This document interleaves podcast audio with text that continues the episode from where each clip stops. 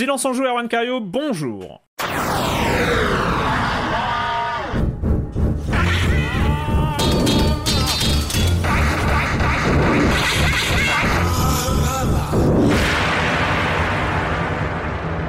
Au programme cette semaine, on va commencer par parler de ceci n'est pas un E3. Voilà, on le sait, il n'y a pas eu d'E3 et donc il n'y a pas de présent il y a plein de présentations de jeux.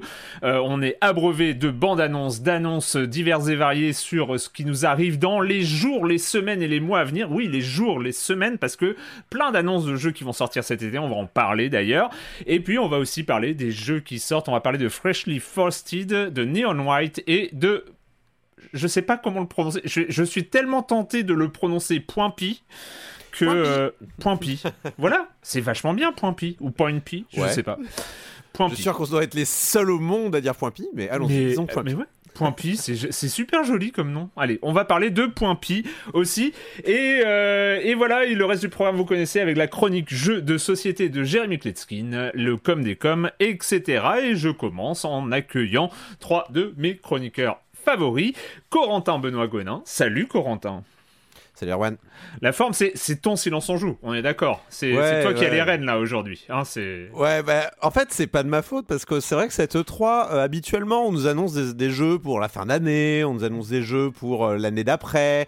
Là, on a eu quand même au début une salve de jeux pour la semaine prochaine, pour le silence en joue de la semaine prochaine. Et c'était un peu en mode, calmez-vous, calmez-vous. Parce que là, honnêtement, j'ai vraiment passé une très très bonne semaine d'un point de vue qualité, quoi. C'était et c'est que des jeux dont je ne savais pas que j'allais y jouer euh, la semaine dernière, donc c'est euh, mm. c'est vraiment cool. Et euh, il y a et en plus il y a le Tortue Ninja que j'ai laissé à Julie, mais qui sera pour la semaine prochaine, ou qui a qui a de très bonnes notes aussi. Enfin, vraiment, c'est waouh. On est là d'un seul coup là. Ah, on est gâté là. On est gâté. Marius Chapuis, salut Marius. Hello. Toi aussi, la, forme. Je, sais que euh, le, la cascade de vidéos, euh, de, trailers, te met généralement dans un état de crispation assez, euh, assez intense. Comment ça s'est passé? Bon, écoute, ça va. Les, en fait, c'est pire que le 3, quoi. Ouais. Le 3, au moins, on était cadré par des conférences et puis il y avait les petits à côté dans lesquels on pouvait aller piocher. Là, c'est des, des enfilades interminables de, de bande-annonce de, de, de, 50 secondes et à la fin, tu sais plus trop quoi en garder, mais c'est. Je crois que j'ai vu des monstres, mais je sais plus. Et un FPS avec des monstres. T'es sûr qu'il y a des TPS d'horreur, t'as l'impression Je me souviens plus. non, mais ça, bon, on va en parler, mais c'est vrai que. Vous parliez euh, la semaine dernière de Callisto Project, de Callisto euh, Project, c'est ça Je sais plus. Protocole. Protocole. Protocole. et, de, de, Dead Space, là, on en a encore eu deux autres qui se sont rajoutés, quoi. C'est ridicule. En plus que deux autres, c'est complètement ouf. Bah, c'est qu'il y a une demande, hein. Je pense que. Oui, oui. Ouais. Après, ça va sûrement saturer. Je pense qu'il va y avoir un carambolage terrible. Est-ce qu'il y a un effet post-confinement d'un besoin de, de, ouais, de, ah bah, je pense jouer dans les petits espaces On va en parler. On va en parler, mais je pense que sur le sur ce qu'on a vu pendant les conférences, il y, a, il, y a, un impact confinement, je pense, ouais, en tout cas, sur les comment dire, sur les plannings de développement, sur euh, oui, je, suis partant pour un débat sur l'offre et la demande dans le jeu vidéo. Euh, c'est franchement, c'est intéressant. Patrick Helio, salut Patrick. Bonjour à tous les amis. Toi aussi, tu as survécu alors à ce, à, ce raz-de-marée de, de, nouvelles images? Ouais, bah, vous l'avez dit, c'est très fragmenté. Euh, c'est vrai que c'est moins agréable à suivre qu'à la, grande. Ah, les belles années, elles sont derrière nous, les grandes années E3, on les a connues, hein, avec les conférences et tout ça. Donc. Euh, euh, ouais, très fractionné, très difficile d'avoir sa boussole pour suivre les différentes conférences à différentes heures avec différents, euh, comment dire, différentes euh, chapelles comme ça de, de, de, de groupements, d'intérêts, que ce soit des consoliers, que ce soit des groupes pour le, PC, etc. Ouais, c'est un peu, c'est un peu en vrac. Il faut vraiment aller picorer à droite à gauche et bon, on va en parler. Moi, après, il y a rien qui m'a vraiment fait tomber de ma chaise cette année, mm. quoi. C'est vrai qu'il y, y, a souvent euh, des, titres, quand on pense à un 2-3, il y a souvent un, deux, trois gros titres en général qui ont marqué de leur empreinte euh, à millésime. Hmm. Là, j'avoue qu'il y a eu des confirmations, on va, on va, en parler, hein. il, y a, des, très belles choses qui, qui s'annoncent ou qui se confirment. Moi, j'avoue que j'ai pas eu de trucs qui m'ont vraiment fait tomber. euh, donc on, on- on va voir. Mais en d'ailleurs, on va, on va, on va peut-être commencer, euh, je, je vous prends comme ça au débeauté, mais euh, sur, justement, t'as- t'en as parlé, mais cette, une- cette impression générale, parce qu'on là, on va pas dire qu'on est à la fin de ce pas E3, euh, mais, mais on va dire que la, la, la, majorité des grosses annonces ou des annonces, enfin, des, des grosses conférences, on sait qu'il y, y en a d'autres qui sont prévues dans, dans les semaines à venir. C'est quoi l'impression générale qui, qui se dégage de ça, Corentin, de ton côté? Bah, c'est un grand bazar. euh, Enfin, c'est vrai quand on tombe sur des conférences comme la, euh, c'est quoi, Wholesome euh, Games. Enfin, Oui, c'est vraiment ni fait, enfin, c'est ni fait ni à faire quoi. Et c'était déjà. Le problème, c'est que dé- déjà le cas l'année dernière. Hmm. Et euh, la plupart des papiers euh, écrits par la presse spécialisée sur le 3, et c'est pas qu'un truc de professionnel, mais c'est que c'est il- il- c'est lisible pour personne en fait, et ça rend même pas service aux jeux qui sont présentés. C'est ça, c'est Wolf- qu'à un moment, tu, tu te bats pour, pour avoir un peu de visibilité sur ton jeu, mais si c'est pour être en enfilade avec 150 autres jeux qui sont présentés en une heure, plus personne retient quoi que ce soit, en fait. C'est tout juste si on a le temps de noter le nom du jeu, le nom du studio, et, euh, et c'est perdu dans un, dans un bouillonnement permanent où, dont, dont rien ne sort, quoi. C'est ça qui est Et je même trouve- des- Je trouve ça, moi, pour ma part, d'une violence assez folle pour ce, que, ce dont vous parliez euh, tout à l'heure, pour les jeux qui se répètent. C'est-à-dire que le quatrième FPS Ah oui, de oui. SF que tu vois Ah oui, dans la oui, euh. semain, tu dis non. Totalement suis dévitalisé, quoi. non, mais c'est ça, en- n'y a plus rien. C'est euh, ah ouais, un méchant avec des cornes. Waouh, Mais- c'est mais, mais incroyable. même, même pour l'indé, hein. L'indé, t'avais genre euh, trois jeux d'ours qui s'enfilaient les uns après les autres. T'as Bear Chef, Lumber, Lumberjack, Bear and Breakfast. Comment tu retiens lequel est lequel Ah, il y a une demande, c'est- hein. il y a un sûrement une moment, demande. là, tu- Ça a été vraiment une demande pour ça, mais euh, Il y avait plusieurs limbo-like, je pouvais plus les discerner au bout d'un moment. je- Ah ouais, ouais, c'est fatigué. Patrick, impression générale, tu as, un peu dit hein, euh, ton, ton, ton ressenti? Non, mais encore une fois, comme, comme vous l'avez bien dit, on se retrouve avec des, des c'est vrai, des, des, des, des, des silos comme ça entiers de jeux successifs qui, qui ont tendance à se, re- à se ressembler avec des, comment dire, avec des schémas qu'on voit euh, répliqués comme ça ad nauseam, où finalement les jeux perdent complètement de leur intérêt. Euh, en termes de présentation, je parle en termes d'impact comme ça, d'affichage en, en quelques, quelques minutes successives. Donc qu'est-ce qu'on retient au final? Bah, C'est les marques qu'on connaît en général. Bah, c'est Resident Evil parce que bah, il y a eu des confirmations. Enfin, c'est beaucoup des confirmations. C'est euh, Glenn Schofield qui vient parler de son euh, protocole euh, dont on a déjà parlé la semaine dernière. Moi, c'était vraiment plutôt euh, des conférences de confirmation. Et encore Mm. une fois, c'est ce que je vous disais, j'ai pas eu vraiment de révélation, à part quelques titres dont on va parler après, mais ça reste très ponctuel. Et euh, mais effectivement, je pense que après le 3, euh, quand on a eu la chance de pouvoir le faire euh, IRL, comme on dit, euh, il y avait les conférences, mais il y avait aussi derrière les rencontres avec les développeurs, avec les Mhm. jeux, euh, mettre la main sur les jeux après, c'était important parce que c'est souvent là que tu, bah, que tu vas dénicher le jeu que t'as pas vu passer lors d'une conférence ou autre. Là, tout est un peu euh, mis en série comme ça et c'est très difficile d'avoir Pour des le choses. coup, en fait, tout est tellement on traité peut- comme Pour ça le en- coup, en tu série. peux faire les démos Steam, hein, il y en a plein. Bah ouais. Il y a Ouais, mais t'as pas le même, le t'as pas le là, hein. t'as pas le même feeling euh, que, que, que ce que tu pouvais avoir à une époque où tu pouvais être bah, sur un salon. Enfin, genre, quand on part, on n'est Ah, plus sur le oui. schéma d'un salon euh, en bonne et due forme. On est finalement sur un rendez-vous à un moment du calendrier euh, qui arrange parce que c'était avant les grandes vacances, parce que c'était prêt pour préparer aussi les sorties euh, de gros jeux de fin d'année. Est-ce que tout ça est encore euh, euh, d'actualité? Ça, se- ça, ça, ça, ça se questionne. Et comme vous le disiez, il y a beaucoup de jeux qui sortent là pendant l'été. Euh, donc au final, c'est vrai que ce rendez-vous-là, chronologiquement, à ce moment-là, euh, il est artificiel. Il sonne artificiel par rapport à ce qu'on a pu connaître, bah, le 3 à l'ancienne, qui n'est plus du tout euh, euh, d'actualité C'est une aujourd'hui. tradition, quoi. C'est la perpétuation d'une tradition. Euh, Marius, toi, euh, mis à part le fait qu'il y a trois jeux d'ours, ouais, bah écoute, euh, oui, non, mais il y a des. En fait, t'as deux types de conférences. T'avais les trucs très organisés et très éditorialisés, on va dire, Mm. qui étaient bah, celle de Devolver, celle de Microsoft, par exemple, où il y a clairement des intentions derrière. Et après, bah, c'était le grand fatras du, de, de Guerilla, du PC, PC Game Show, du Wholesome Future Game Show, je sais pas quoi, où là, on, on déverse tout. Mais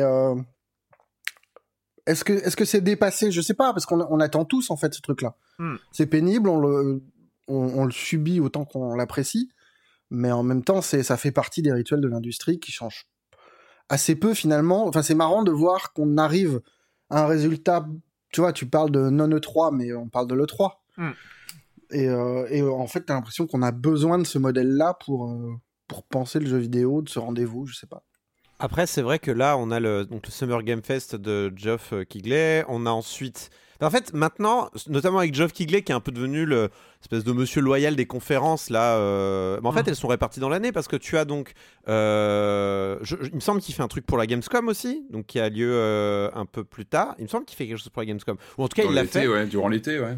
Ouais, durant l'été, il y a les- Awards, il y a les oui, Game Awards. Techniquement, il y a eu, il y a pu avoir des, des annonces lors des Paris Games Week qui, qui ont eu lieu. Enfin, Sony avait, avait l'habitude de faire des conférences. Je sais puisque Spelunky 2 avait été annoncé lors d'un Paris Games Week. Oui, c'est moins Euh, monolithique qu'autrefois, ouais. ça c'est sûr. C'est clair. Et du coup, Et t'as ben, aussi le fait que les entreprises, ils vont chacun de leur côté. Tu vois, Ubisoft a dit qu'ils auraient leur truc euh, dans oui, et quelques Nintendo, semaines. euh, et- Nintendo devrait avoir un Nintendo Direct euh, d'ici quelques semaines aussi, euh, voire même avant. Mais euh, c'est, je pense que c'est pas que artificiel, c'est aussi euh, un moment euh, où tu, tu prévois pour la fin d'année. Hmm. Dire le, le 3, le, le moment de l'E3 n'avait pas été choisi euh, parce que ça, ça arrangeait tout le monde. C'était parce que c'était stratégiquement intéressant aussi pour préparer le moment très important qu'est la fin d'année. Donc bon, je pense qu'il y aura toujours des annonces à l'orée de l'été comme ça. euh, je pense que c'est quelque chose qui va pas bouger. D'ailleurs, moi, j'enterrerai pas le 3 aussi vite que ça. On va voir comment ça va se goupiller les années suivantes. Mais je serais pas étonné qu'il y ait un retour de, au moins de présentation en direct euh, de la part des constructeurs. euh. Enfin, je suis pas, suis pas certain que Xbox ait envie de partir quoi. Xbox, ils ont l'air bien là, annoncer leur truc. Leur conférence était certainement l'une des plus solides d'ailleurs, comme comme l'année dernière en fait. Euh, Alors, avant, on disait qu'ils jouaient à domicile, Microsoft. Bah, maintenant, c'est un petit peu plus compliqué que ça, parce qu'on n'est plus sur hein, quelque chose de physique. Mais c'est vrai que Microsoft, à l'E3, ils avaient toujours. euh, ils, sort- ils dégainaient toujours. euh, Le, le gain qu'on a quand même par rapport euh, aux E3, j'ai l'impression, et aux conférences qui étaient quand même interminables et pas toujours euh, passionnantes, hein, c'est que j'ai l'impression que c'est plus ramassé. Là, on est, enfin, tu vois, le, le truc Sony comme le truc Microsoft était très cut. Il y a finalement peu d'interventions de Monsieur Loyal qui viennent nous expliquer euh, que quand même c'est le futur et qu'on on va avoir des étoiles plein les yeux. C'est euh, une bande annonce, euh, une date ou euh, un bien euh, Day One sur sur Game Ouais, Pass, Day et One basta Game Pass quoi. et World Premiere. Voilà, c'est ça. Et il y a quelque chose de plus cut et de plus condensé finalement. Et quand les confs sont éditorialisés, ou en tout cas ont un but clair de, de mettre en avant certains jeux plutôt que, que de déverser plein de trucs, ça marche plutôt bien, je trouve. Enfin, tu vois, le... Ah mais moi pour le pour le coup je suis entièrement d'accord et c'est la remarque que je voulais faire c'était euh, que je trouve que la, la, mise en scène notamment de la conférence euh, Xbox Bethesda euh, qui était quand même assez longue et avec énormément de contenu et ben il y a une impression comme ça de cohérence où ça tape un peu dans tous les sens, ça va dans tous les genres, et en même temps sans cette impression de répétition. C'est euh, mis à part euh, peut-être euh, il y a un, un truc qui s'appelle Flintlock là qui lui donne une impression de déjà vu, une sorte d'open world à la Ubisoft euh, un peu générique, alors qu'il sera, ça se trouve sera très bien, hein, j'en dis, j'en dis même pas de mal, mais euh, mais il y avait cette impression de variété qui euh, Et par- puis c'était anglais, il y a, il y a ce, Ouais. quand même ce truc de euh, tout sera disponible dans, dans l'année qui vient, quoi. Et, euh, et j'ai trouvé que Mhm. justement, à, à côté de ça, les autres, euh, ce- cette espèce de ramassis comme ça, un peu bordélique, euh, donnait aussi une impression. Je, re- je repense à ta phrase, euh, Patrick, c'est qu'il y a de la demande pour ça. Euh, moi, c'était plutôt l'inverse. Je me demandais, mais pour qui ils font ces jeux Il y a certains jeux, je me demandais, mais ils, visent qui En fait, c'est des jeux où tu sens que bah, il y, a, un moteur 3D, il y a, un FPS, il y a de l'action, il y a des décors, il y a du boulot, quoi. Il y a, du boulot factuel. Et en même temps, tu te disais, non mais comment va sortir ce jeu-là, ce euh, FPS random, euh, euh, science-fiction, fantasy. t'as l'impression d'avoir d'avoir des trucs que t'as déjà vus et tu te dis, mais ils annoncent ça. En fait, le jeu vidéo, va, le jeu en lui-même va passer aussi inaperçu que la bande-annonce elle-même au milieu de ce, ces centaines de bandes-annonces. Et donc, du coup, je suis pas sûr que tous les jeux correspondent à une demande. Euh, J'ai l'impression aussi que ça a montré une sorte de limite dans la créativité générale chez, chez, chez certains, euh, chez certains studios, quoi. Je, je, je sais pas. Bah, je sais pas. Après, si tu regardes le Wholesome, euh, je Hmm. pense que ça, ça tirait aussi dans tous les sens, mais on retient rien parce que c'est un problème de format, quoi. Après, euh, là, là, bon, Xbox, ça fait quand même un moment qu'ils ils font cet exercice. En vrai, ça fait longtemps que Xbox m'a Enfin, j'ai pas souvenir qu'Xbox m'ait déçu dans des conférences hmm. trop longues. C'était plutôt une spécialité de Sony, ça, de faire les conférences. Surtout qu'en plus, nous, c'était à 4h du matin, donc laisse tomber. Euh, euh, ça dure 2h à 4h du matin, t'en as marre, quoi. Euh, mais, mais Xbox, là, ouais. en fait, l'aspect Game Pass, l'aspect bouquet, finalement, ça, ça donne aussi quelque chose d'un peu, bon on présente des jeux, il y en aura plein, peut-être que ce sera pas pour vous, mais au final, c'est l'offre, le principe hmm. que vous ayez un catalogue qui est important.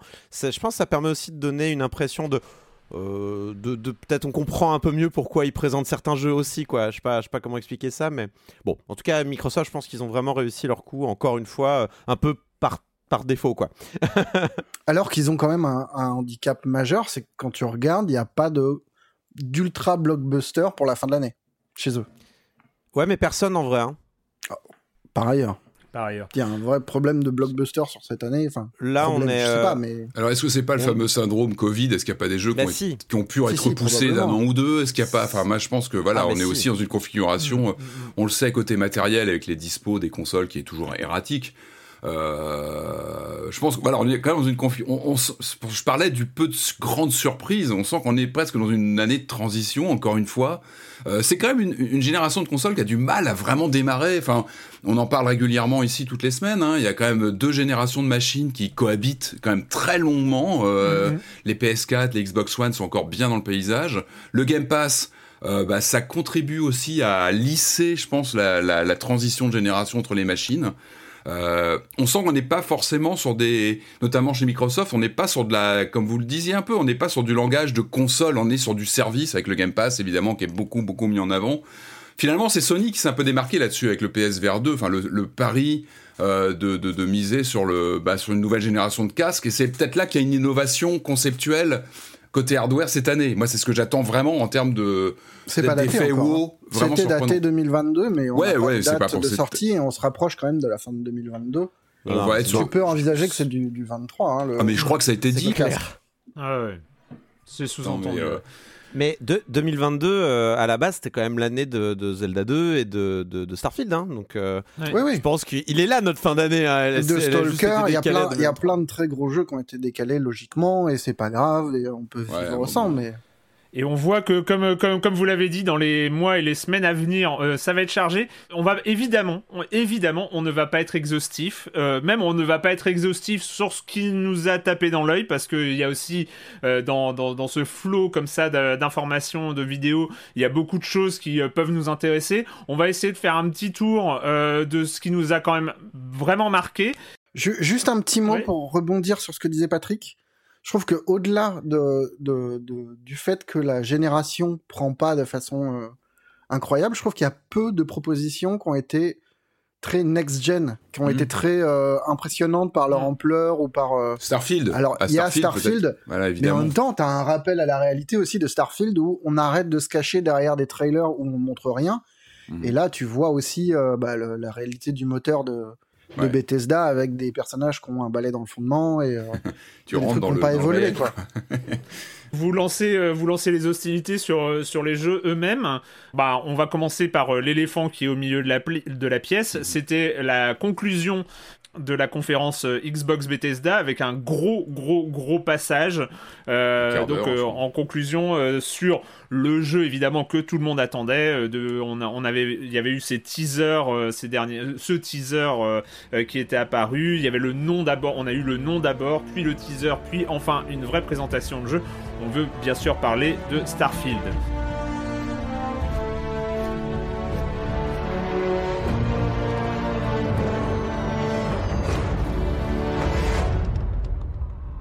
Welcome to Constellation. We have a lot to talk about. We're all here because we're committed to the biggest question of all. What's out there? Donc vous en avez parlé, euh, Starfield, c'est vrai que euh, Marius, on en a discuté euh, en dehors, en dehors de, de, Silence on joue. Il y avait, il y avait cet effet Starfield. Bon, déjà content de voir le jeu en lui-même parce que on, attendait quand même un peu cet univers post Skyrim en fait, hein, qui commençait à, qui commençait à traîner côté côté Bethesda, côté RPG un peu de, de très grande ampleur. Donc là, on voit du jeu et c'est vrai que autant le teaser, l'univers, le côté un peu euh, euh, hard, hard science, euh, enfin voilà, le côté un peu réaliste des, des, des teasers qui pouvait, pouvait beaucoup plaire. Et puis là, c'est vrai que on se retrouve avec un personnage qui tire sur des pirates avec Ah ouais, un jetpack. Donc, je sais pas pour vous, mais moi, il y a eu un il y a eu comme un effet de réel euh, qui, qui était qui ne pouvait peut-être être que déceptif. Euh, je sais pas Corentin, que- qu'est-ce que t'en- qu'est-ce que t'en as pensé? Oui, pareil. En fait, en fait, pareil et pas pareil. C'est-à-dire que tu- on regarde le jeu tourner et euh, en fait, c'est tellement des promesses qu'on nous a tellement fait souvent en fait dans Mm. le jeu vidéo, notamment avec euh, No Man's Sky ou, euh, ou Star Citizen, que en fait, quand, quand je l'ai vu tourner, j'étais en mode, Oh, parce que J'ai vu, quoi. je- j'ai Ouais. j'ai plus envie de ça en fait. Ai-je ai-je seulement eu envie de ça un jour? Et bon, c'est vrai que euh, on regarde le jeu tourner, ça fait pampant, ça fait boum boum. C'est un peu classique en fait, et, et c'est seulement en fait quand le jeu classique.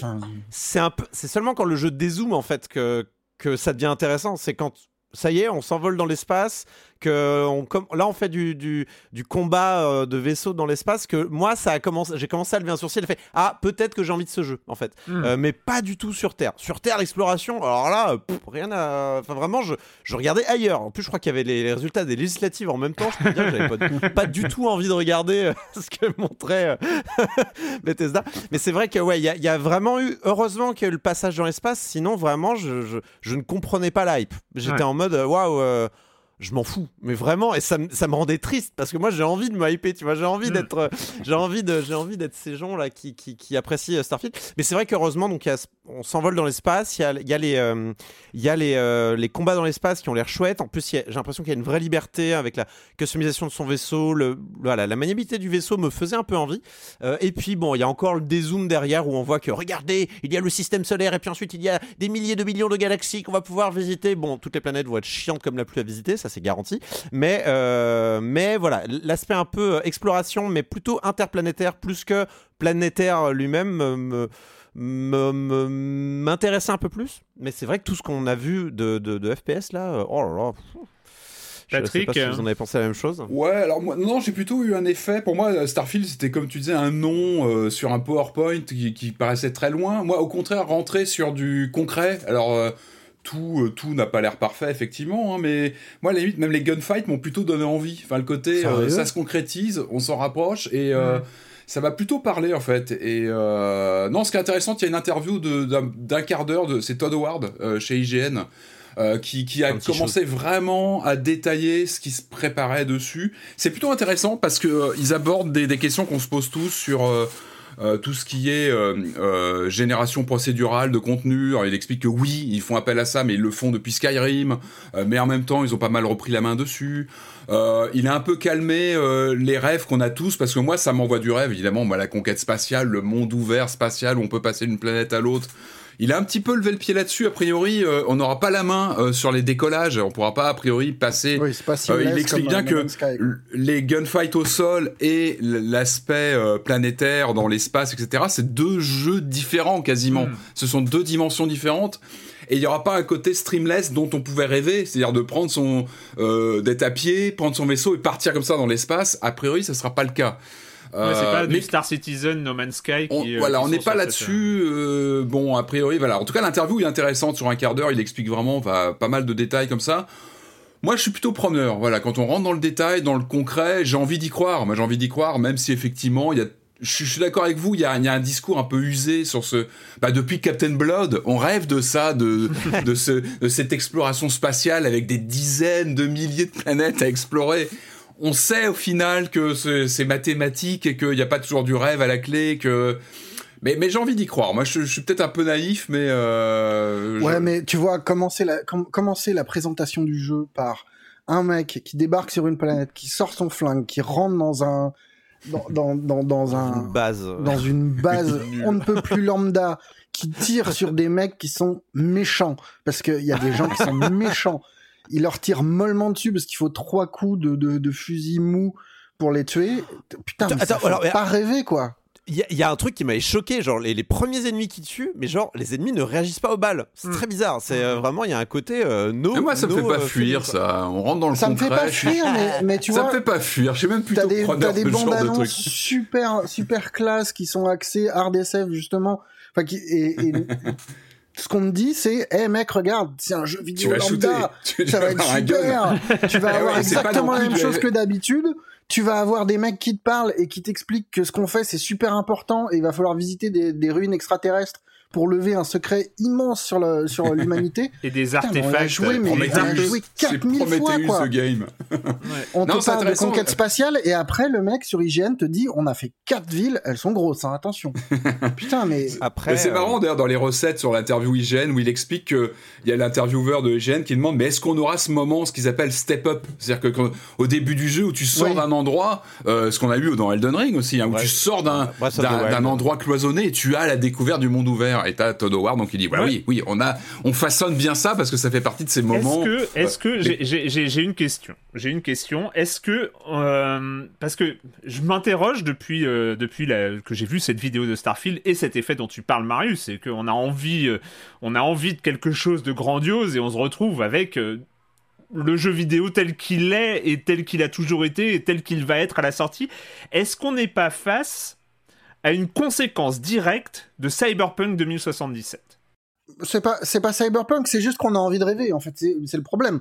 C'est que t'as envie qu'on t'envoie du rêve et puis après bah on t'envoie un jeu et c'est que techniquement Non, mais c'est que dans la, dans grande où lignée, la grande des quadruples A, euh, il y a eu euh, Cyberpunk euh, 2077 et le premier, euh, le, le premier très très gros quadruple A qui a comme ça des années d'attente derrière lui et, tout ça euh, après Cyberpunk, c'est Starfield. Et est-ce qu'ils ne seront pas justement échaudés par la réaction à la sortie euh, euh, de, de Cyberpunk en se disant bon, on sait que notre jeu est très classique, autant le montrer dès maintenant.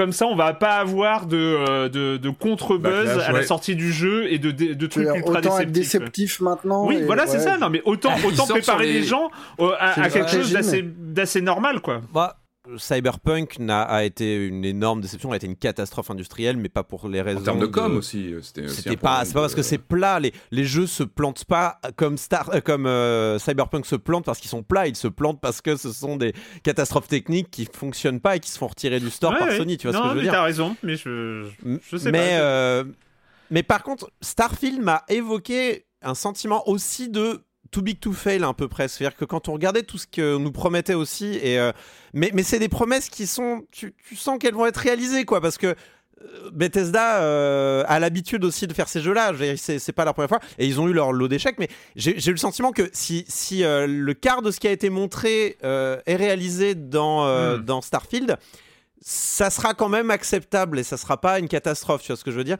Euh, S'il y a en effet euh, le système de quête de, qu'on nous a montré, la personnalisation, le- l'exploration spatiale, le pam pam boum boum, en vrai, ça serait une espèce de buffet à volonté un peu fadasse, mais au, au fond qui fera plus bon euh, voilà il- les, les gens oseront pas trop dire non plus que c'est c'est- c'est une Ouais. catastrophe je, je sais pas trop comment dire mais il m'a donné cette impression de solidité aussi Tu vois oui, ce que je veux c'est dire vrai, de, de euh, réalité, de réalisme en fait. C'est, c'est, ouais. c'est- ils nous ont montré ce, ce à quoi on va jouer.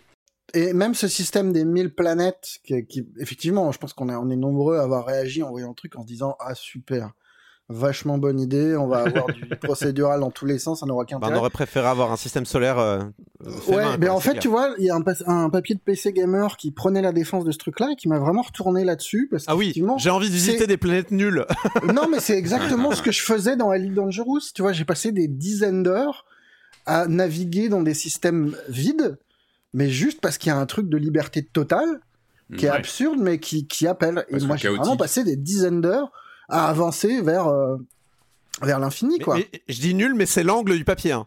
On, a, on a parlé un peu de, de l'éléphant au milieu de la pièce, et puis maintenant il va falloir parler de tout le reste.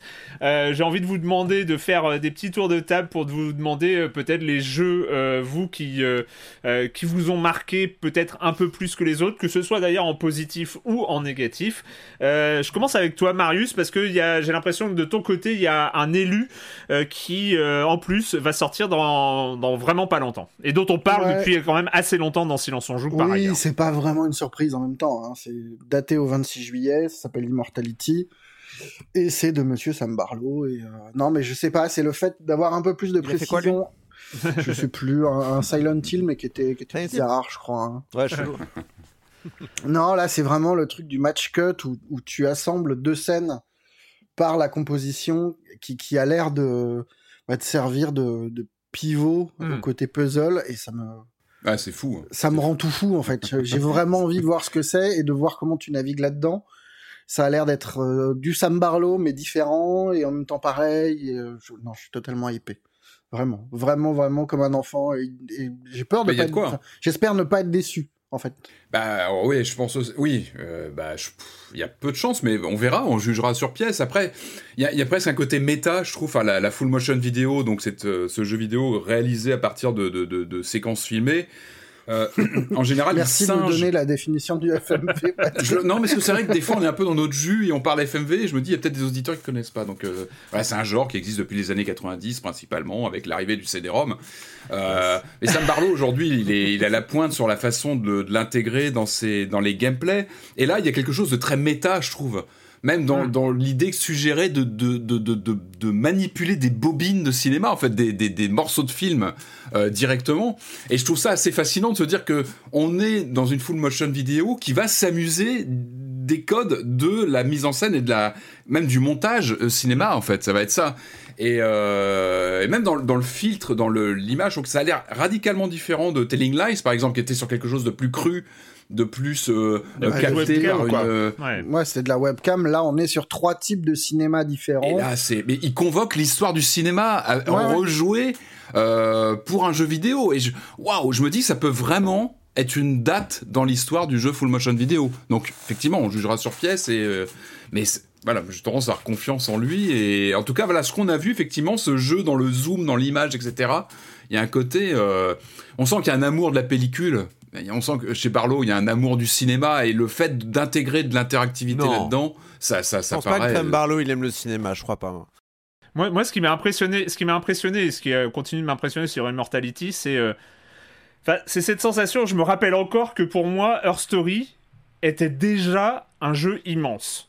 Par sa proposition, j'avais mis, je crois, euh, dans mon, je sais plus si c'était mon jeu préféré de 2016, euh, dans, dans mon top, et, et j'ai l'impression qu'il trouve comme ça ce moyen d'aller chercher toujours plus haut, toujours plus, de- de- d'affiner, de, de, euh, de, de faire comme ça de l'artisanat avec son, avec son concept original, euh, passer de Her Story à Telling Lies, il y avait un changement de dimension, il y avait...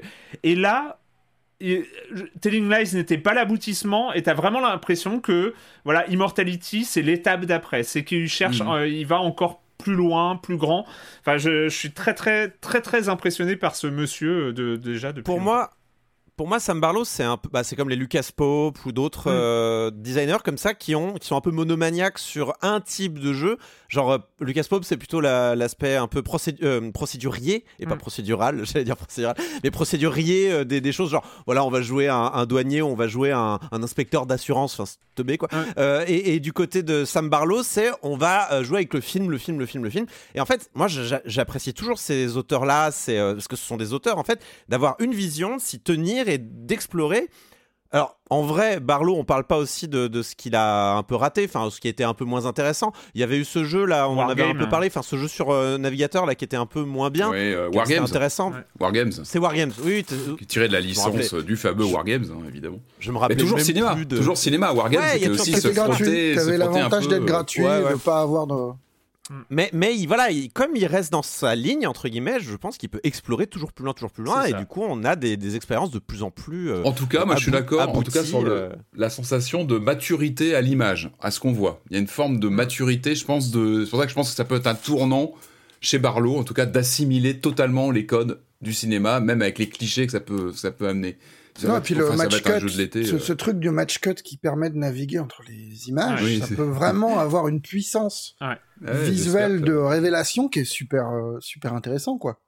Mais Vraiment. mettez-le sur un Silent Hill, il faut qu'il revienne sur un Silent Hill. Il pourrait faire des choses extraordinaires, ce monsieur, avec autour de la licence Silent Hill. En full Qui, motion qui- vidéo. eh, qui fasse, qui fasse ce qu'il a envie, c'est déjà super. On va continuer, on va continuer euh, donc voilà sur, sur les jeux euh, peut-être un peu marquants. Corentin, est-ce que toi t'as as un truc dont tu euh, qui Un ressort. seul, j'en ai noté quelques-uns. Oui, non, non, mais, euh, quelques-uns. On va, on va faire plusieurs tours de thème. Mais Ah, ok, ok. Alors, S'il y a un truc qui m'a marqué, c'est euh, Diablo 4. C'est Ouais. Diablo Ah ouais. 4 qui a été présenté lors de la. euh, Enfin, présenté, qui a été représenté euh, durant la conférence Microsoft Bethesda, puisque euh, il va euh, vraisemblablement être sur le Game Pass. Je crois que ça a été annoncé, tout ça. J'ai peur de dire une bêtise. Non, Je non, il est sur le. Game Pass, oui, oui. Ah oui, sur le Game Pass. Euh, oui, tu me diras, on rachète pas 2023. Blizzard pour pas En fait, il faut juste signaler On- les on jeux qui rachète pas pas- sur... En fait, faut signaler Oui, les jeux voilà. quand ils ne sont pas sur le Game Pass, en fait, maintenant. C'est ça. Non, mais je crois on que tout rachète ce qui pas. était à la conf Microsoft, c'était Game Pass. Bah, c'était dans une les conf 12 Game Pass, en fait. Hein, euh. Non, et puis on rachète pas euh, Blizzard pour ne pas foutre les jeux de Blizzard dans le Game Pass, c'est un peu stupide aussi. Euh, mais du coup, euh, voilà, Diablo 4, on, on a vu une longue euh, séquence de, de, de gameplay euh, un peu commentée par des développeurs. D'ailleurs, Euh, oui, tout à fait. Sur console, d'ailleurs, ils ont annoncé que le jeu allait être crossplay euh, sans problème et de ça, ce qui pouvait être euh, un, questionnement pour d'autres jeux. Je, sais que pour le remake de Diablo 2, c'était pas le cas, par exemple. Mais bon, là, ils jouaient avec du vieux code, donc c'était peut-être plus problématique. Donc Diablo 4 qui a été présenté un peu plus en profondeur, ce qui nous a permis de- d'en voir un peu plus sur le, notamment le l'univers hein, de, de Diablo, parce que donc on a eu Diablo 2 qui est un petit peu le, le Diablo considéré comme le, le- le meilleur Diablo de la série euh, parce que Diablo 3 était un petit peu plus problématique. Quand Diablo 3 était, euh, est sorti en fait, il lui a été reproché de se détourner un peu de son univers gothique, son univers sanglant, euh, de son univers très sombre euh, pour aller vers quelque chose d'un peu plus édulcoré on va dire. Voilà, un peu plus choupi. C'est vrai que Diablo 3 très choupi. Non, mais c'est vrai, il y a un côté, on retournait plus vers un truc genre Warcraft 3, quoi, euh, Mm. World of Warcraft presque. Euh, et là, Diablo 4 retourne vers ses euh, racines très, très, très sanglantes, très, très, très sombres, très, très. Ouais, gothique, quoi. Et, et là, on- on- ça a été euh, une reconfirmation qu'on reste dans ce domaine-là, euh, on revient vers les, les racines de Diablo 2. Et moi, ça me donne très, très, très, très, très Ouais. envie, honnêtement. Euh, tout ce qui a été présenté, euh, on- il semble qu'on ait un monde un poil plus ouvert que ce qu'on avait avant. Enfin, c'était déjà des mondes ouverts, mais peut-être un poil moins linéaire que ce qu'on avait avant. Il y a des notions de monture. euh, de- non, mais là, c'est un de- monde ouvert avec, euh, avec des Ouais. grandes zones, quoi. C'est un Zelda. Tout à fait. C'est- déjà techniquement des grandes zones en fait dans, euh, dans Diablo 2. Oui, mais oui. mais c'est vrai que les, les Mais grandes là, elles sont zones se- connectées, quoi. Ouais, les, les grandes zones se succédaient de manière un peu. euh, voilà, elles étaient en enfilade, quoi. Euh, j'ai très très hâte de me mettre à Diablo 4 avec mes amis. Honnêtement, euh, le jeu a l'air euh, formidable. Ils ont présenté, ils en ont profité pour, euh, dans la foulée, annoncer le, le nécromancien. Bon, il aurait été étonnant qu'il n'y ait pas de nécromancien, sachant qu'il était dans tous les euh, jusqu'à présent. Enfin, pas dans le 1, bien sûr, mais, mais voilà. Vraiment hâte de, de- de- de lancer ce Diablo 4. euh, Mais du coup, on a une date pour Diablo 2023. 2023, ouais. C'est ça. 2023, alors c'est, il, est, il devait être, il devait sûrement sortir avant, mais bon, disons que parmi les gens qui ont développé euh, Diablo 3, enfin, je, crois que le réalisateur principal, le directeur principal, euh, qui s'était occupé notamment de Reaper of Souls, qui avait un peu sorti Diablo 3 du marasme. Si Diablo 3 a fini par être quelque chose de plutôt Mm. apprécié, c'est grâce à lui. Euh, et il a été, euh, bah, il a été euh, viré suite aux affaires euh, de Blizzard. Et un des euh, game designers Mais quelles affaires? De quoi tu parles? les affaires de Blizzard, tu sais? tu- je sais pas si tu en as entendu parler. Et l'autre, euh, un- un- une, une autre grosse tête qui bossait sur euh, Diablo 4, alors portait le même nom qu'un certain cowboy dans Overwatch qui a dû changer de nom. Euh, je sais pas si vous vous Oui, souvenez de oui, cette oui, histoire.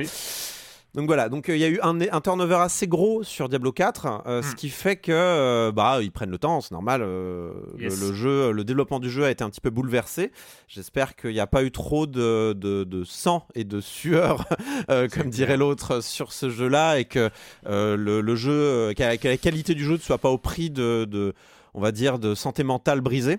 Mm, mm. Mais, euh, mais écoutez, de ce qu'on a l'air de voir, ça a l'air très solide. Donc, euh, bon, j'aimerais bien en fait on qu'on ait un ensemble. retour. Tu dis quoi? On le fera ensemble, écoute. On le fera ensemble.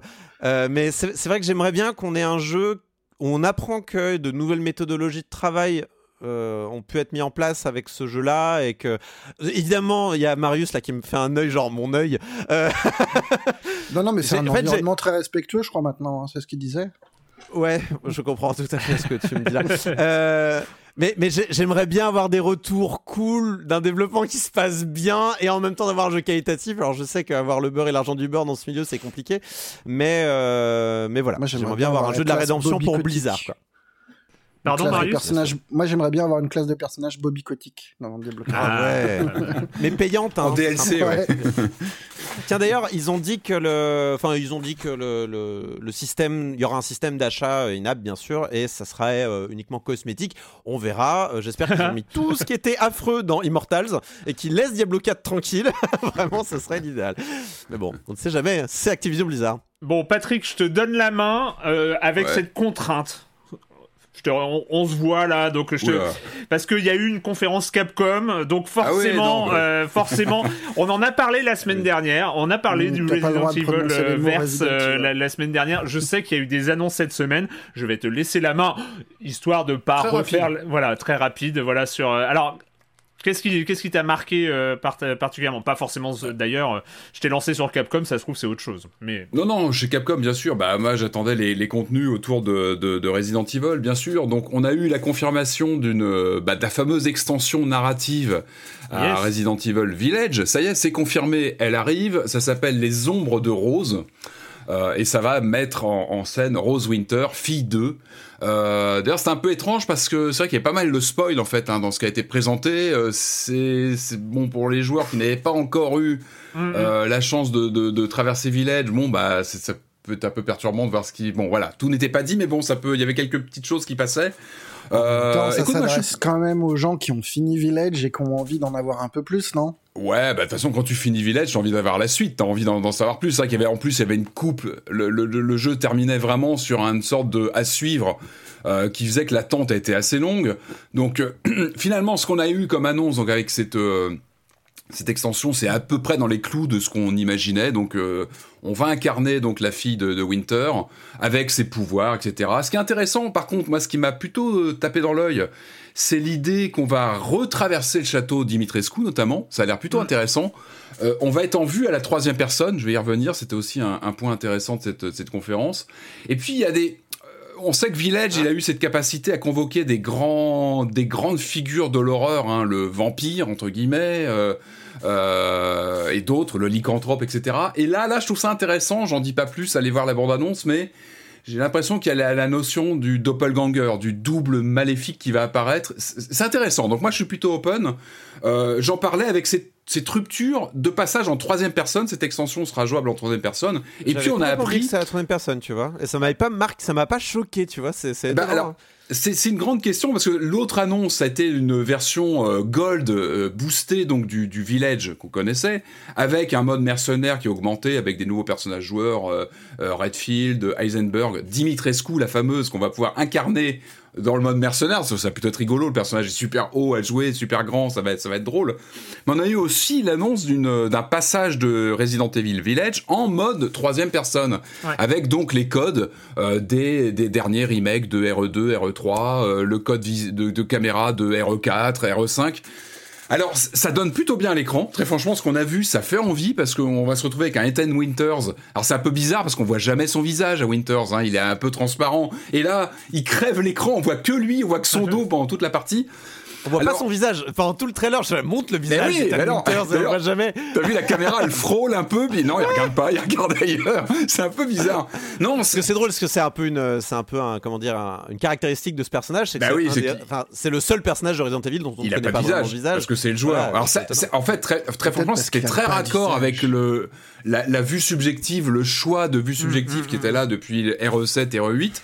Alors autant moi je, je trouve que visuellement ça tape bien, ça a l'air très joli. C'est vrai que revivre euh, même la séquence Beneviento avec une vue troisième personne, euh, ça va être plutôt intéressant. C'est beaucoup de travail. Ça a pas l'air comme ça, mais c'est pas en Ouais. trois lignes de code qu'on peut intégrer comme ça une vue troisième personne. Moi, je suis plus dubitatif sur ces alternoiements entre les passages de vue subjective, vue troisième personne. Euh, on sent une hésitation. Alors moi, j'ai- j'aimais bien le parti pris de RE8 qui se jouait entièrement en vue subjective avec ce ressenti très, euh, bah, très, euh, très viscéral en fait par la vue qu'on avait déjà sur RE7. C'était pour moi dans cette trilogie en cours, c'était le, le parti pris d'être entièrement en vue subjective avec les, a- les, a- les quoi. Les inconvénients et, et les atouts que ça pouvait amener.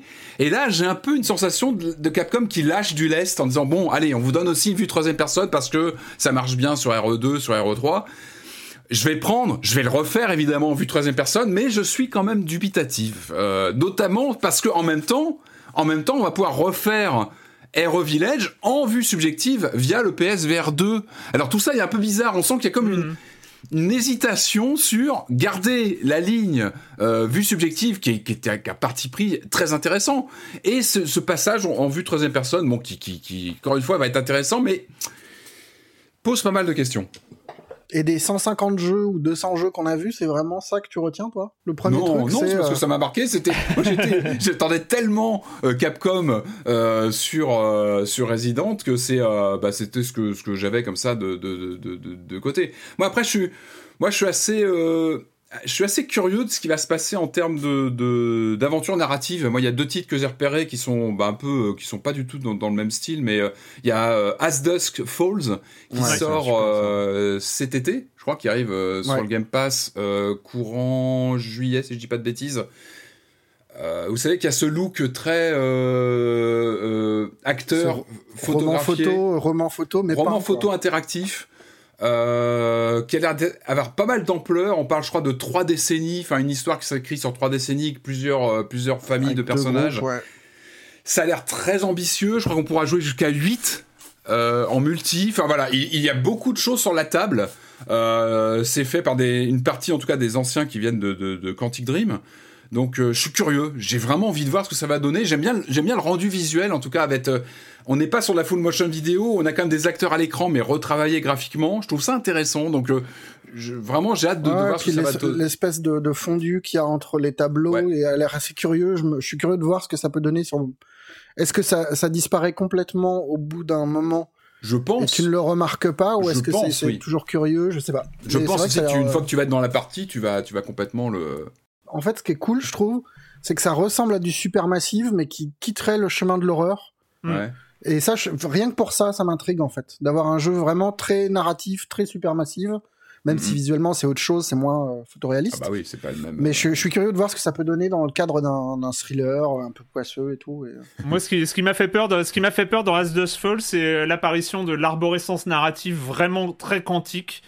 Euh, bah, parce que ouais. ça vient de Quantique. euh, Enfin, Mm. la, la, la, la- la meuf euh, Marshall là, elle, elle- elle est passée par. L'ancienne de Quantique, ouais, c'est elle qui est l'ancienne de Quantique. Voilà, et il y a cette arborescence narrative très quantique, mais, pour, mais à la limite, si, contrairement à Quantique, c'est intégré dans le gameplay, parce que Quantique, c'était vraiment, euh, on fait un truc, puis on fait dans l'autre et tout ça, mais je sais pas, peut-être qu'il y a... Ah, dans euh, Detroit, dans Detroit, c'était, c'était, euh, c'était un appel à rejouer. Enfin, c'était intégré. C'était un appel euh, à rejouer, c'était pas intégré dans le gameplay. C'était deux choses différentes. euh, non, ouais. mais bon, la- si c'est bien écrit et si c'est chouette. euh, Oui, oui. En tout cas, voilà, on, ouais, va le suivre de près. Moi, Ouais. il m'a, interloqué. Et puis, ne tapez pas. Mais je suis, allez, c'est un peu curieux sur le Walking Dead Last Mile.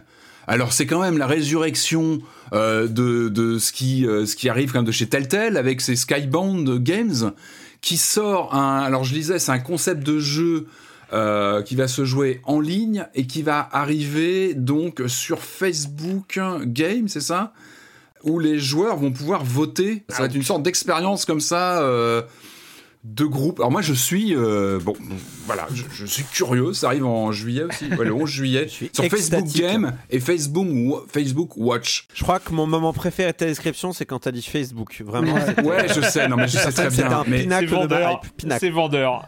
je sais, mais très franchement, on a tellement tapé sur tel tel pour le côté immobilisme, euh, recettes qui bougent pas. J'ai envie de dire là, il- bon, cette évanescence de ce qu'était tel tel, parce que Skybound c'est une boîte qui s'est recréée, etc. avec euh, le, créateur de Walking Dead, tente quelque chose qui, bon, sur le papier fait pas du tout envie, mais je suis curieux. Je me dis bon, on va suivre ce que c'est que ce truc, ou peut-être que les gens vont pouvoir voter pendant la partie, etc. Est-ce qu'on va avoir une sorte de relecture de Salut les homards vous, vous rappelez de cette, euh, euh, cette série des années 80 où les, spectateurs votaient à la fin de l'épisode pour la suite? C'était révolutionnaire et pionnier. Mais alors peut-être qu'on va avoir une sorte de remake de Salut les homards. Moi, je, je, je, je suis curieux. On va, on, on va regarder ça. Non, non, mais Ouais, c'est... ou Hugo Délire. Hugo Délire aussi avec Karen Cheryl. euh, Ah, sûr, ça y est, on a atteint le point Hugo Ouais, Délire. Ah, C'est parti. Ah, vous, Voilà. tu rêvais, toi aussi, à l'époque. Euh, moi, je voulais juste faire un petit point 2,5D parce que c'est toujours. Enfin, je me rends compte, je me rends compte que j'ai une sorte de faiblesse, c'est-à-dire que euh, dès qu'on dès qu'on arrive sur des présentations 2,5D, je sais pas, j'ai du mal à m'intéresser à tout ce qui euh, horreur TPS, euh, FPS, euh, machin. Les vidéos ne me font plus grand chose généralement, même euh, sur euh, des euh, des protocoles trucs là. euh, enfin, Ah, t'es un que- bonhomme maintenant, Erwan. T'es un vrai bonhomme, hein. T'as même plus peur devant. euh, Non, c'est pas que j'ai pas peur, c'est que c'est c'est que ça me hype pas. euh, je- tu parlais Corentin de ta volonté d'être hypé. On a envie d'être hypé, on a envie d'attendre, on a envie d'avoir envie de, on a envie d'avoir envie. Voilà.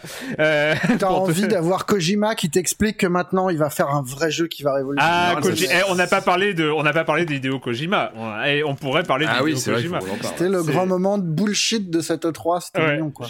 J'adore parce que le mec s'est littéralement présenté lui-même, littéralement. Je, travaille, Je, suis je travaille avec Kojima. Microsoft, je travaille, promis. Je Avec le cloud de. Microsoft. Ouais, super. Ok. Euh, bon, bah, bref, voilà. On a parlé de Kojima, donc ça c'est très bien. Euh, Bravo, moi, c'est juste, il y a, il y a- il y a eu euh, quelques quelques jeux. Il y, a- il y a The Last Case of Benedict Fox, euh, qui a l'air d'être un cinématique platformer combat, euh, enfin qui. Metroidvania, Metroidvania. Ouais. Alors moi, quand- tu sais, quand la démo a commencé, je me suis dit, je me suis dit, ça y est, c'est Alone in the Dark qui revient. Je me suis dit, c'est un, c'est un revival de Alone in the Dark parce que ambiance Si, si, années non, je 20, comprends le côté j'arrive dans une maison et tout. Ah, ça mais j'ai cru, je beaucoup à du dit, ça y est. Lovecraft. Je me suis dit, ça y est, il y a Alone qui revient d'une façon ou d'une autre. En fait, non, mais ça, voilà, ça se passe à Boston, années 20, euh, ambiance Lovecraftienne à mort. Et je le trouve très joli. Enfin, visuellement, il a un vrai cachet. ouais. Enfin, moi, c'est marrant, il m'a, il m'a, il m'a pété au visage ce jeu quand Ouais. il est arrivé. euh, c'était pendant la conf Xbox, du coup, si je sais pas C'est ça. Ouais. Ouais. C'est ça. Et enfin, Mais- ouais, vraiment, il m'a, il m'a, il m'a Je interloqué, tu- clairement. Je vois, je vois ce que tu veux dire, mais je trouve qu'il est un peu trop Tim Burtonien pour vraiment être qualifié de de Alone in the Dark. Il fait pas peur. Enfin, je, je trouve pas. Non, mais c'est le début. C'est le début du truc avec la Ouais, voiture ouais. qui déboule. la Ah, Avec les polygones, enfin vraiment le, côté low ouais, ouais. poly, euh, tout ça. Après, c'est vrai ouais. que dans la direction artistique, c'est vrai qu'il y a du Tim Burton et. euh, Je et me suis dit, on va avoir Fred Reynal qui va apparaître, qui va dire, ça y est, je, je, je suis sur Alone in the Dark. Et non.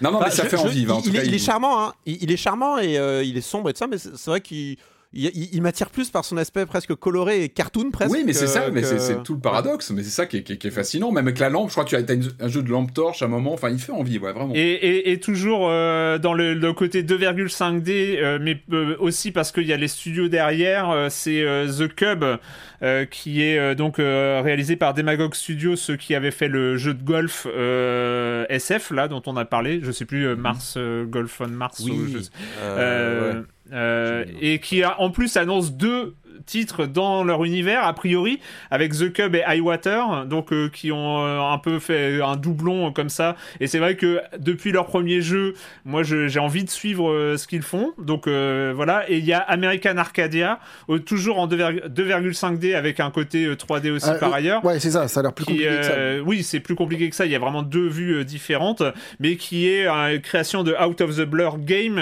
studio de Madrid, qui à qui on doit Call of the Sea, qui nous avait bien surpris euh, à l'époque par Ouais, justement la qualité. ça suffit de- la qualité réelle de, de, de sa, sa réelle et c'est vrai que du coup euh, American Arcadia j'ai vu l'image je me suis dit ah ça a l'air pas mal mais c'est très euh, euh, on peut se gaufrer avec ce genre de concept mais quand j'ai vu que c'était eux le côté Call of the Sea m'a fait dire bah j'ai j'ai quand même envie et on retrouve Ouais. cet esprit très coloré de, de Call of the Sea avec un univers totalement différent et pour le coup j'ai vraiment eu envie encore une fois moi là, là, je dis je fais un peu un mix parce que j'ai pas de choses qui m'ont euh, vraiment euh, vraiment Et surpris. Flashback 2, on en parle de Flashback 2 ou pas? Bah non parce qu'on je- a Je suis rien le non, seul sur Terre à être hypé ou ouais, je pense, hein, j'ai l'impression que je suis un peu Bah, le Pas seul. déjà. hein. Il y avait pas déjà. Fade to Black. Bah, Il y a Fade to Black. Bah oui. Fade, Fade to Black, techniquement, était une suite euh, en 3D polygonale Ouais. sur PlayStation, PC, etc. Moi, moi, moi, je sais- il s'est fait, il s'est fait chambrer. Hein. J'ai vu Flashback Bah, on 2. n'en voit il, rien. il On n'a rien fait, euh, vu.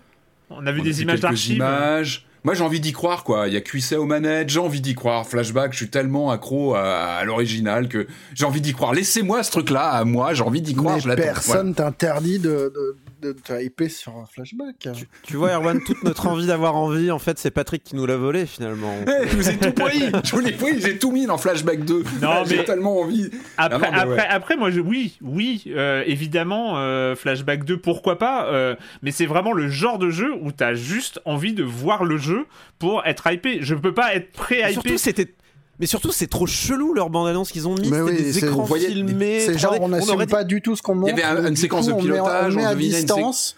Et comme ça, on vous laisse, on vous laisse imaginer ce que ça peut bien être. Mais bon. Il y avait une petite séquence de pilotage. En fait, ce qui a un peu effrayé tout le monde, c'est que ça ressemblait beaucoup au remake, euh, le remake euh, d'il y a 10 ans qui était sorti, que tout le monde a détesté. Moi, non, je l'ai pas trouvé euh, si Il y a un que ça, mais truc. bon. Il y a un truc que tu as oublié de préciser, c'est que c'est Microids. Et c'est pas rien de le préciser. Ouais, ouais, ouais, ouais. bah, ils font Ah, des il faut le efforts, ils essayent. hein, je- on pas qu'ils font. Voilà. Je dis pas qu'ils font pas d'efforts, mais bon, il y a encore Non, un non, peu de chemin avant d'avoir euh, des gagnants euh, à chaque fois. Faites-en ce que vous voulez, mais j'attends Flashback 2, sérieusement. Vraiment. Là, on est dans le free for all, on balance tout ce qu'on a envie. Ouais, ou- allez, à toi, à toi Ouais. de, de faire un petit, euh, un petit tour de, de fin de, ce- de ce pas E E3. Moi, il y a Skate Story chez Devolver qui, je peux pas ne pas être hypé par cette DA de ouf et cette musique géniale et, euh, et ce démon de verre qui fait du skate, même si je suis pas sûr d'aimer les jeux de skate encore. Mais, euh, mais vraiment, je, Ah, super envie de mettre la main dessus. Alors, on, on regardait, on regardait la conférence avec Stan euh, donc euh, Décroissance. Ça fait la deuxième émission d'affilée qu'on cite Stan euh, Eh, vu Euh, et donc il y a, euh, il parlait de, il a, il a décrit ça très bien. Il a dit, on dirait le Tetris Effect du skate. Et oui, ça, ça a l'air d'être complètement le Tetris Effect Ouais, du c'est pas mal, skate.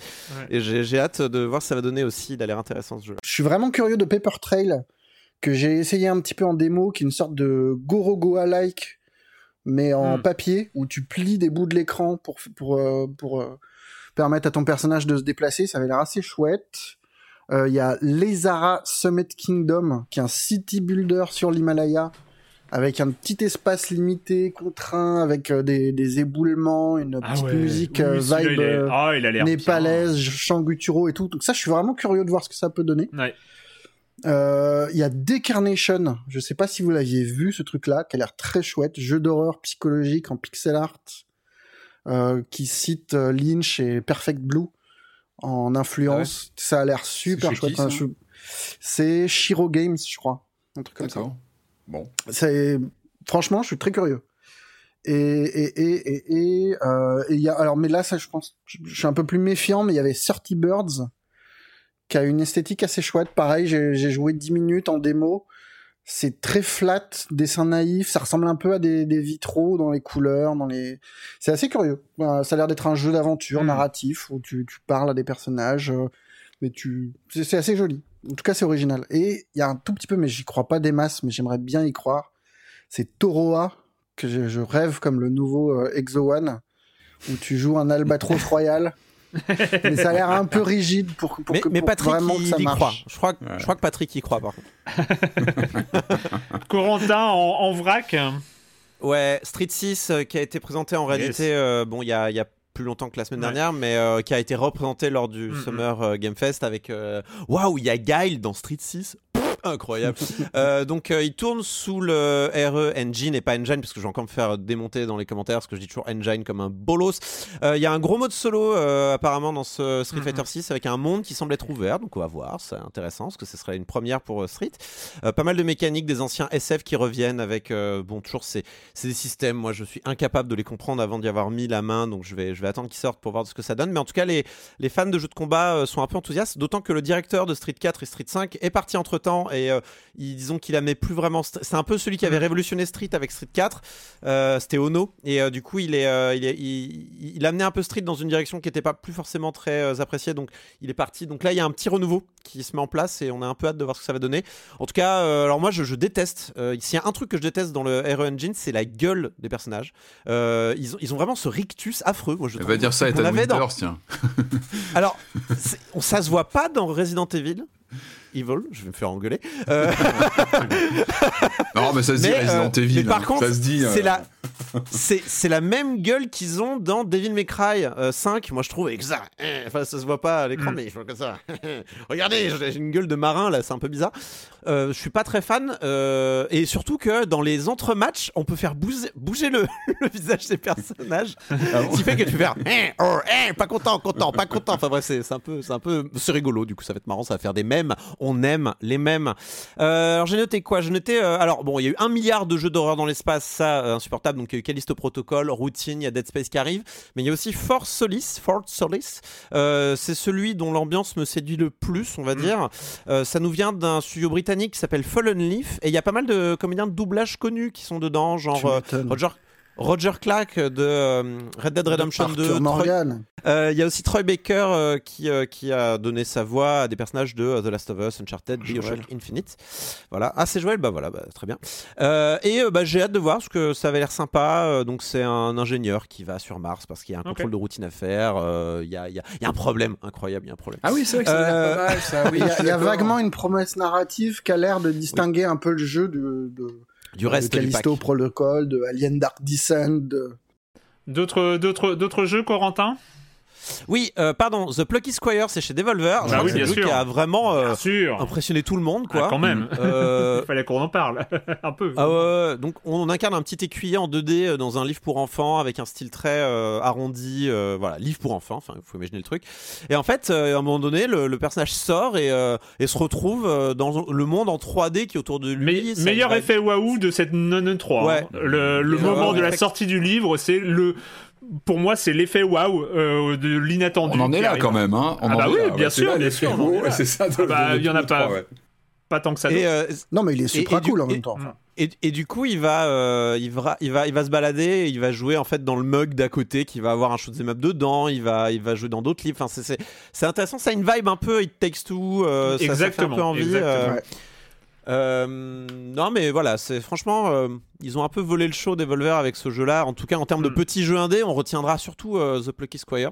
Yes. Euh, et puis pour finir, euh, Pe- Pentiment. Alors je sais pas trop comment le prononcer celui-là. Pentiment. ouais, ouais, ouais. ouais. Euh, Ça a l'air super. alors, je- jeu narratif d'aventure avec une direction artistique qui, euh, qui est calquée sur les enluminures médiévales. Donc, vous savez, c'est les, euh, les images médiévales là, pour se moquer des fois euh, Ouais. qu'on voit sur Twitter.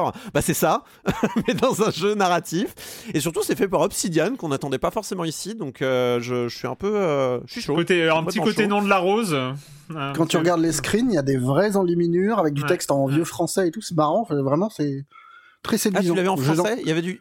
On a pu voir du français J'ai vu du. Bah, sur les, anglais. mais j'ai l'impression que c'était en anglais, mais que le, le- t'avais tout un, un bout de, de, de, de livre en fait, enluminé, avec du vieux français à côté. Ah mince Ah, j'ai raté. Ah, je... ah, je vais revoir le. Faut que je revoie le trailer parce que j'ai j'ai raté ce. j'ai raté ce détail.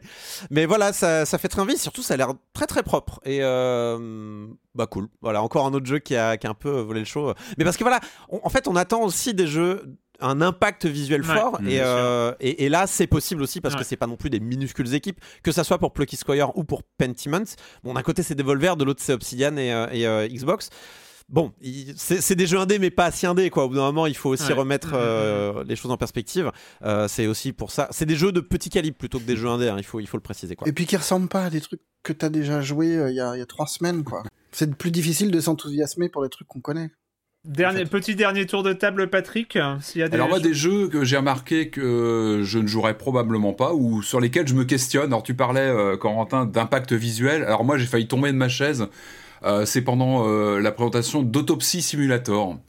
Euh, alors lui, il m'a fait relever le nez de mon écran parce que je me suis dit mais c'est pas possible. Alors je sais que j'y jouerai jamais. Alors déjà je suis pas client moi des, vous savez les trucs de médecins, je trouve pas Ouais, ça ouais. d'un goût. C'est pas mon truc. Les trucs d'opération un peu rigolo où on fait bon voilà je joue pas à ça, que ça m'amuse pas. Mais bon je comprends Oh. qu'on puisse euh, qu'on puisse apprécier. Hein. C'est pas mon truc. Center, Mais alors là, quel pied quand même et moi, je, voilà, je- c'est pas mon truc. Je suis, j'ai une phobie sur les trucs médicaux, c'est comme ça. Et alors là, Autopsy Simulator, bah tout est dans le titre. Le problème, c'est que le jeu, d'après ce qu'on a pu voir, il a un rendu photoréaliste entre guillemets, où on va vraiment être devant un corps qu'il va falloir autopsier avec tout ce que ça peut induire comme action à faire avec sa manette ou autre.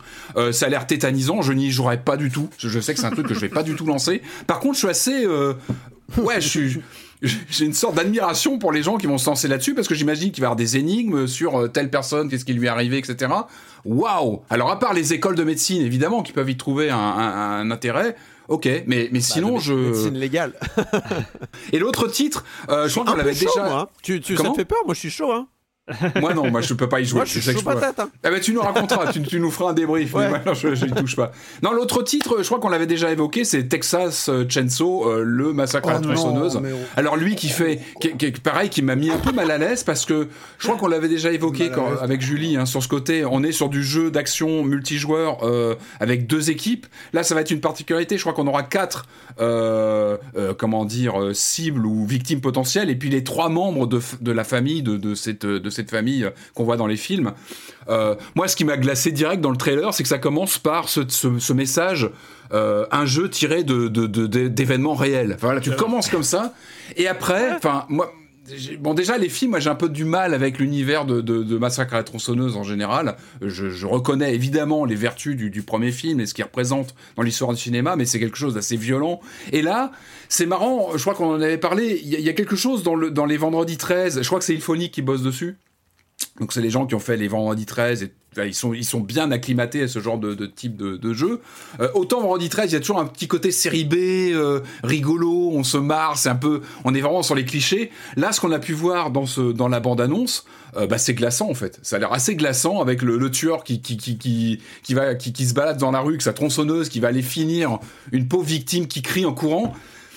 Ça a l'air nul. Ça, ça a pas du tout le côté granuleux. bon, bah voilà, c'est dégueulasse du premier. Non, mais le premier, c'est un film qui est hyper poisseux. Ah, mais le premier hyper film, bien dur nerveusement. Là, t'as un truc très lisse, très, très moche, très, enfin, très jeu vidéo, quoi, cartoon.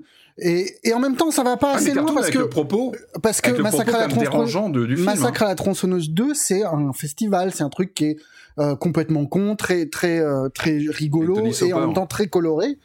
Et ça va pas non plus dans cette direction-là. Du coup, t'as un, as une espèce de blob qui est marqué Massacre à la tronçonneuse avec effectivement des personnages qui ressemblent à ceux de Massacre à la tronçonneuse. Mais il y a rien, enfin, vraiment, ça a l'air nul, quoi. Nul, nul, nul. Tout, non, mais c'est énervant de tout traiter de la même façon. Tu peux pas, tu peux pas prendre tout comme si c'était juste des franchises, comme si c'était des, des, des, skins, quoi. Mm. C'est pénible, en fait. C'est, on arrive à un abêtissement généralisé de, de tout tout est tout est plat, tout est la même chose, et il suffit de prendre Vendredi 13, Freddy et Massacre à la tronçonneuse comme si c'était exactement la même chose. Non, c'est pas les mêmes objets, c'est pas les mêmes trucs, et je trouve que le jeu vidéo là-dessus est complètement idiot de traiter tout de la même façon comme si c'était des, des skins McDonald's quoi. Et Il voilà un- les rêves et les espoirs de question Patrick. de- non, non, mais il pose une question de fort, de, de Massacré à la fond, tronçonneuse. sur le rapport à l'horreur, parce que c'est ça, le massacre à la tronçonneuse, le film original, c'est le stress, c'est l'horreur, c'est le côté, euh, euh, comment dire, presque bah, documentaire ou faux documentaire à l'écran. Et, euh, et là, c'est- vraiment perturbant, ouais, sur le côté, comment rendre ça dans un jeu vidéo, avec du coup, ouais, Est-ce que ça vaut le coup de rendre ça dans, dans ce modèle de jeu-là qui est euh, hyper formaté aussi, tu vois le... Mhm. C'est quoi C'est du gameplay asymétrique euh, comme Ah oui, c'est ça, c'est 4 contre 3. D'après ce que j'ai Ouais. lu, ça va être du 4 contre 3. Donc, euh, la famille contre, du coup, des visiteurs. Euh, Ok. Voilà, la chair Eh bah écoutez, euh, on- je pense qu'on a fait un peu le... Enfin, on n'a pas fait le tour, justement. Si, moi, je voulais... Je, je, Il y a je Scorn regarde aussi. Ouais, alors voilà, bah, eh bah tiens, c'est très bien parce que je vais en, euh, je voulais juste terminer, moi, je regarde ma liste, euh, en fait, sur euh, deux jeux, moi, qui m'ont inspiré du dégoût, euh, qui, euh, bah, c'est bizarre, alors euh, peut-être que ça va pas être compris, euh, mais euh, moi, il y a euh, Iron Life et Scorn me dégoûtent. Euh, le Iron Life, c'est du Rick et Morty avec des pistolets xblux blutch, là. euh. Ah, j'ai pas Ouais. envie d'y jouer, je trouve ça, je, je, je, je sais pas, y a un-. Moi, ça m'énerve juste. Enfin, c'est juste énervant. Moi j'ai moi j'ai un, un- un- vraiment un truc de rejet et Scorn pareil on sent le, le Geiger verse euh, qui est là mais what rien quoi enfin un, une espèce de truc un peu de de, de gêne marron, de dégoût de, de, de trucs comme ça donc moi vraiment j'ai eu un mouvement de mouvement de recul et puis Après, euh, ouais. artistiquement, il a réussi. C'est le but de ce jeu-là, Scorn, de, de, se provoquer début, cette hein. réaction. Ouais, ouais. Donc, s'il arrive à provoquer ça chez toi, c'est qu'au fond, la démarche artistique est réussie. bah peut-être mais j'ai pas envie d'y jouer Euh, ça se tient aussi. et, euh, et parce qu'on l'a pas, on l'a pas signalé, il y a eu aussi parce que je pense que pour certains c'est euh, peut-être au-dessus de Starfield. Il y a on a eu vu des images de Hollow Knight, euh, Silk Song, euh, sans date. Sur le Game Pass, les, pa- les, les- les joueurs Switch sont aux anges, hein, je peux te Ouais. le dire. Là, ils sont heureux. hein. Parce que le jeu avait été présenté, le jeu avait été présenté lors d'un Nintendo Direct. Donc chaque annonce d'un Indies, un Nintendo Indies ou alors d'un Nintendo Direct, c'est ah si on va voir Silk Song et tout. Et là, on t'annonce Day One sur le Game Pass. Non mais. Et, Aïe, euh, aïe, aïe, et- je te et- jure. mais Day One sur le Game Pass, mais pas de date. euh, et puis, euh, et puis voilà. Et si peut-être un dernier, mais vraiment de la curiosité pure parce que j'ai vraiment pas compris grand chose. C'était Alters euh, par les gens qui ont fait Frostpunk. Euh, donc avec cette histoire de clones dans l'espace. Enfin voilà. Qui Tu sont pas sens- des clones tu- en fait, mais Hein? C'est pas des clones d'après ce qu'ils expliquaient, c'est vraiment des chemins possibles et euh, Ouais, mais, mais, du, mais du coup, il y a, réalité, y a un potentiel narratif assez foufou, mais sans qu'on comprenne pas vraiment le jeu proposé. On sait pas ce que c'est comme. Et, comme et genre, du coup, c'est c'est là pour le coup, dans le côté euh, j'ai envie d'être hypé, euh, je suis je suis bien là-dessus quoi. Surtout que c'est les gens de Frostpunk donc euh, c'est euh, voilà, ils ont ils ont ils ont de l'antériorité. Euh, évidemment, n'hésitez pas à partager euh, sur le Discord de Science on joue vous ce qui vous a tapé dans l'œil si on n'en a pas parlé, on n'a pas parlé des personas qui arrivent sur le Game Pass, on oui, n'a pas c'est ce que parlé j'allais rajouter. Oui, oui, un. Persona 4, enfin, que je vais pouvoir faire. exactement, on n'a Ah, pas Persona 4 qui est très bien, ambiance Scooby-Doo. Et euh, juste pour dire, par contre, la Switch qui est la dernière console où il n'y a pas Persona 5. c'est- Enfin, je, je comprends pas. Non, c'est- On n'a pas parlé de Riot qui débarque sur le Game Pass, on n'a pas parlé de euh, même de Red Song, euh, de, de jeu, Redfall, pardon. Son jeu euh, multi, plus gros que, que n'importe quel jeu Naughty Dog. Lequel? Pardon? Bah, The Last of Us euh, multi. Oui, The Last of Us Multi. Mais Et euh, le Part 1, donc le remake. euh, mais alors, par contre, coup marketing génial d'avoir appelé euh, The Last of Us Part 1. oui. Parce que là, tous les gens qui ont le Part 2 vont se dire Attends, j'ai pas la collection complète, il faut que j'achète la Part 1, quoi. Il y a un côté psychologique, moi je suis sur le cul, c'est du génie. Ils- Alors bon, c'est pas un jeu qui, à mon avis, avait besoin urgemment d'un remake, quoi. Mais euh, Bah, il avait été remaké il y a pas si longtemps, Ouais. il est très jouable. PS4, ouais. Ça va trop, ouais, ça va très vite quand même, hein, les remakes. ouais. Alors je fais, je fais, euh, je fais par avance mes excuses à Cooper qui doit être en train de courir hein, pendant qu'il nous écoute et on n'a pas encore commencé l'émission donc euh, il va, il va déprimer. Je fais référence au comme des comme de la Oui, oui, oui, je vois très bien. Euh, Il, a- il est mort, il est mort, il est mort. Là, il, a, il, est, il est- il est au bord du parc, on est en train de le ramasser, euh, le pauvre. Il attendait pour s'arrêter pour faire sa pause, mais on n'a jamais si. démarré la mission. Dans les jeux, dans les jeux qu'on n'a pas cités, qui étaient même pas présents, mais que j'ai vu dans le, le petit planning Xbox, il y a Somerville qui avait été présenté ah l'an mais oui dernier, c'est vrai, c'est vrai. qui a l'air trop bien et qui est daté pour 2022 lui. Il n'est D'accord. pas daté, mais enfin il, est, nouveau- il est dans le dans le pack le 2022. C'est le fameux nouveau Playdead, mais qui n'est pas un Playdead parce que ça, ouais. n'existe plus. euh, c'est ça. C'est ça. Euh, on va. Bon, je suis désolé, on va pas faire euh, le tour parce que là, je vois l'heure qui euh, continue et on a un programme, euh, cher Corentin, on a un programme de, Oui. de, de jeux dont il faut parler. Euh, juste, je fais un comme des comme euh, rapide ou pas, mais euh, euh, je commence avec Fred 701 qui nous dit euh, donc comme des comme hein, je, sur le Discord, le serveur Discord de Science on joue, le lien est dans la description de ce podcast. Euh, Fred 701 qui dit je pense que la direction de Limited Run Games écoute toutes les semaines notre cher Patrick pour construire sa ligne éditoriale FMV, boîte, cartouche, Blade Runner, Rocky 3, Doom, Night Tribe. Il manque juste un Quake ou un Miami Vice et le ils ont fait Quake est complet. Ah oui, bon bah voilà. Donc euh, Ils ont sorti Quake il y a quelques semaines en boîte. euh, Et bim. Donc c'est pas impossible. ouais. Le bonjour. À vous Là, qui là- travaille pour eux, avoue-le. Après, c'est vrai, je sais pas si je l'ai reprécisé, ils sont pas, le- ils sont pas les seuls. hein. Il, y il y a plusieurs boîtes comme ça, enfin plusieurs sociétés qui font du jeu à petit tirage. Euh, euh, ils sont pas tout seuls, mais c'est vrai que c'était les premiers historiquement, et c'est vrai que Limited Run, ils ont, ils ont une, une audience particulière. Sinek qui voulait réagir à, à tout ce qu'on a raconté sur Diablo Immortal, euh, qui dit tout ce que je peux entendre sur Diablo Immortal me donne la nausée. Le pire étant qu'avec tout le bad buzz du monde, le bad buzz du monde, je suis certain que le jeu va durer pour des années et rapidement devenir une vache à lait pour Activision Blizzard. Il peut y avoir 99 personnes ulcérées par les pratiques si la centième est prête à passer à la caisse tous les mois ou toutes les semaines. Le développeur gagne en dans les 99 mécontents. Il y a des chances qu'au moins deux ou trois aient aligné l'oseille avant de se rendre compte de l'enfumage. Je trou- retrouve exactement ce qui m'avait un peu fait plonger euh, dans des modèles économiques toxiques pour Final Fantasy Record Keeper ou Fire Emblem Heroes. Jamais au point de me mettre en danger financièrement ou moralement, mais avec le recul, on se rend compte à quel point tout est fait pour gratter des thunes. Euh, et juste, il y a notre ami euh, cher chroniqueur Jérémy, lui qui s'est mis à Diablo Immortal et, et qui euh, raconte, je trouve Diablo Immortal désolant, euh, mais j'aime énormément y jouer et je ne dépenserai pas au-delà du budget que j'ai défini au premier jour. Je crois qu'il a parlé de 50 dollars. Euh, c'est comme tout dans la vie, des discothèques à Twitter en passant par le chocolat. Les, les marques veulent nous en vendre un maximum et nous devons tous apprendre à nous contrôler en attendant que les gouvernements et ou les GAFAM comprennent qu'il faut purement et simplement interdire le pay to win et toutes les formes de loot box. On est d'accord avec ça, même donc euh, ils con- ils considèrent le cœur du jeu comme intéressant, mais que le reste, euh, le, le système euh, financier, comme étant scandaleux. J'aimerais juste atténuer le il faut se contrôler. bon, ça va, ou normalement, c'est. Quoi, s'il y a des gens qui sont accro à la cigarette, c'est aussi de la faute des marchands de cigarettes. C'est pas que. Non, mais tout à fait, Il faut se contrôler. Mais non, mais ce qu'il dit aussi, il faut aussi interdire. Voilà, il faut, faut interdire purement et simplement le pay to win et toutes les formes de loot box.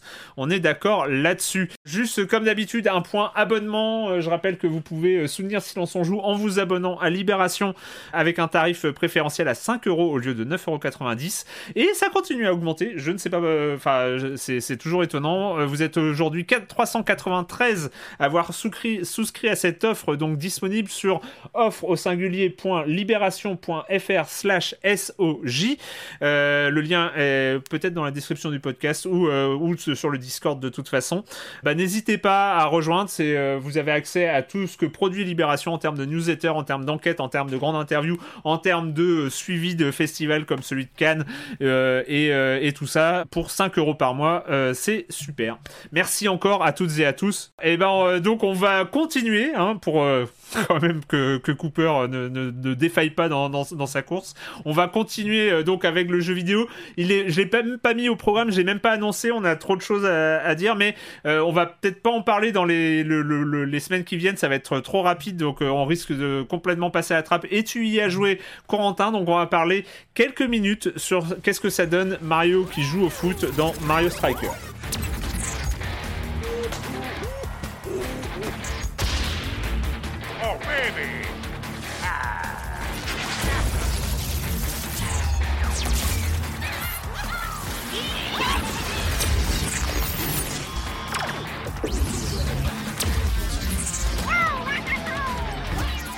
Mario Striker, je pense qu'on a déjà évoqué, parce qu'on a déjà dû déjà évoquer dans un Nintendo Direct euh, cette, euh, cette bande-annonce qui était euh, assez, assez séduisante, en tout cas de, du retour de Mario sur un terrain de foot. Rapidement, Corentin, c'est... Ouais. C'est quoi? Est-ce que ça correspond aux attentes ou est-ce que c'est un petit peu ben j'ai cru lire de, à droite à gauche que en termes de volume de contenu, on, on était plus sur du Mario Golf que sur autre chose? Ouais, alors le, le problème, ouais, donc c'est alors c'est Mario Strikers Battle League pour être Mm. tout à fait précis. euh, Battle- Mario Strikers étant le nom de la licence euh, euh, générale. Mais oui, bon, c'est le problème de, de ce jeu-là. On l'avait un peu déjà perçu dans le dans le dans le trailer qui avait été présenté lors d'un Nintendo Direct un peu Mm. plus tôt dans l'année. Mais c'est vrai que le, le jeu et, et ça se voyait surtout au nombre de personnages disponibles au lancement semblait assez chiche. Et bah ça se confirme en fait une fois le, le jeu lancé.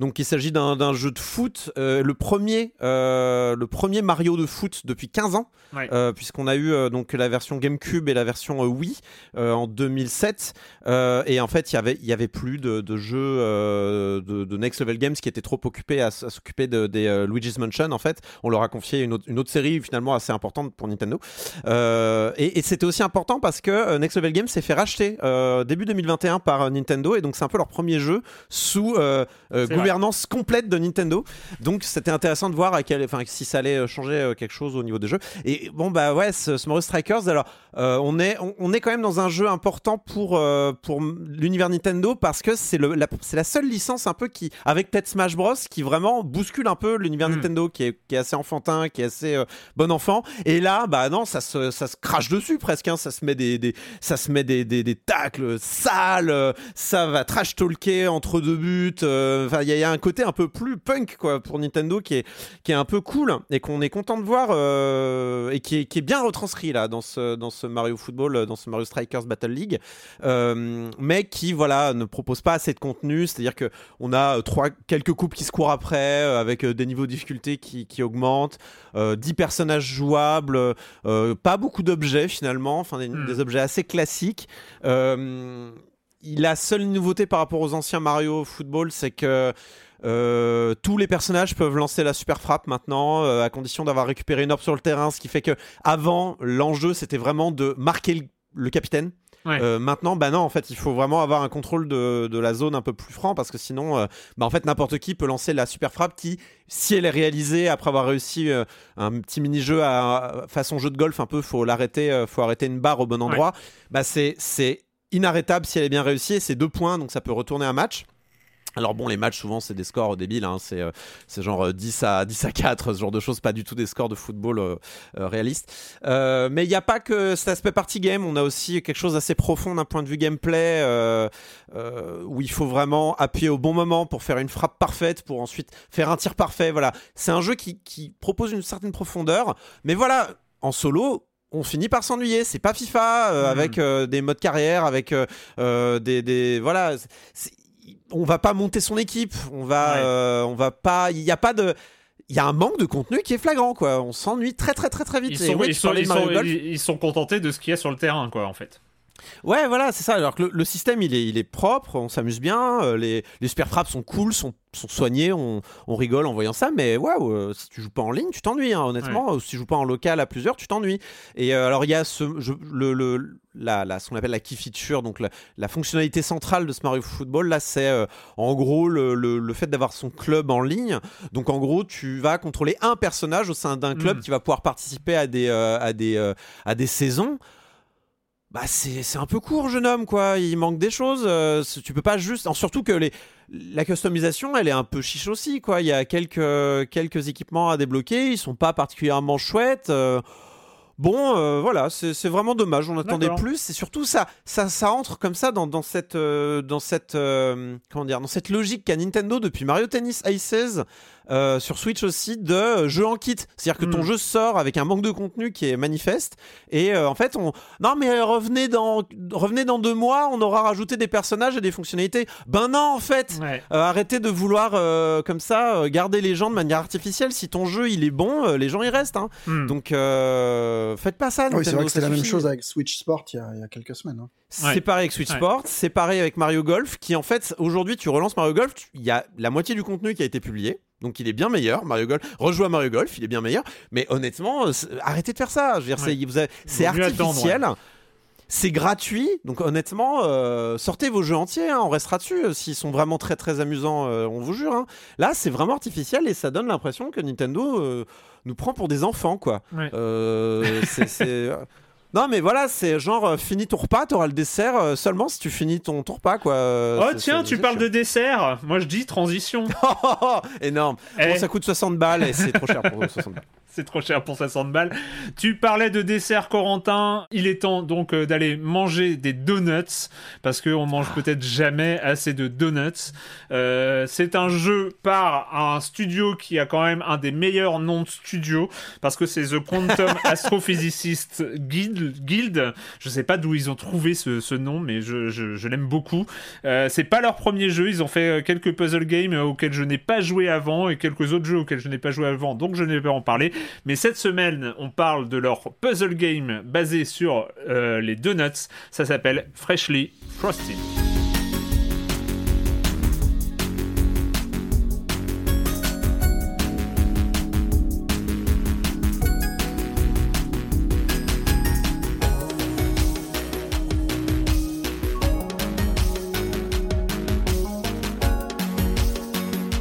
Freshly Frosted, donc euh, bah on a des boîtes avec des donuts, sauf qu'ils n'ont pas encore la garniture qui va avec. Il va falloir garnir ces donuts, c'est pour ça on a des usines à donuts, ce qui est quand même le pied.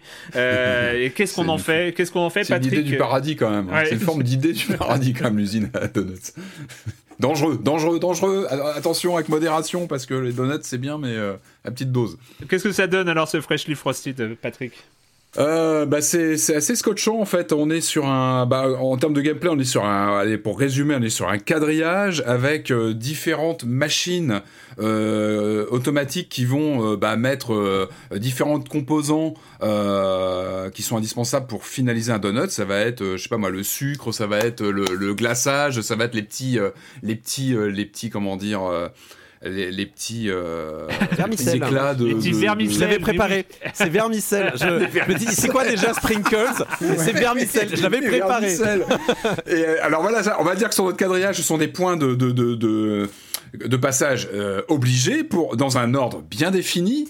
Euh, pour arriver au point de chute finale qui est la livraison du donut. Et alors l'objectif du jeu dans ce quadrillage, euh, à nous, ça va être de, de, de, comment dire, de poser des tapis roulants avec une direction comme ça qui, sont euh, en action dans le bon sens pour faire passer le flux des donuts qu'on va activer quand on est prêt, qui vont devoir passer comme ça comme un comme un petit train dans les différents les différentes presses et Ouais. systèmes de traitement pour arriver finalement à avoir un, un chemin complet comme ça aux différents points de de, de, fabrication du donut qui vont nous arriver euh, au point de livraison euh, sur le quadrillage. Alors ça paraît simple comme ça, le problème, et c'est là où le jeu euh, euh, s'amuse à, nous- à nous compliquer la tâche, c'est que très très vite il va falloir jongler avec ce quadrillage qui est beaucoup trop petit, toujours trop petit, c'est-à-dire qu'on voudrait que ce soit beaucoup plus vaste pour pouvoir faire des détours avec nos tapis roulants parce que on est toujours un peu à l'étroit.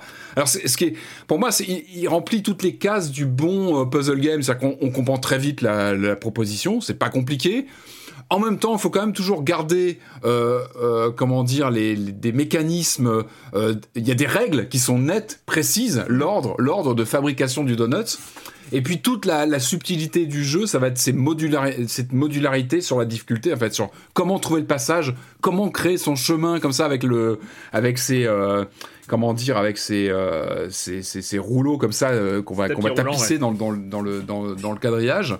Euh, et moi, ce que j'ai bien aimé, c'est la, en fait, le, le- c'est la- ça, ça marche par boîte thématique, en fait, hein, par des boîtes de, de, de difficultés. En fait, il y a des, de groupes des, des de, de, difficultés. C'est vrai que la première est vraiment une sorte de, de comment dire de tutoriel. On peut dire on va vraiment commencer à comprendre les, les grandes mécaniques principales du jeu.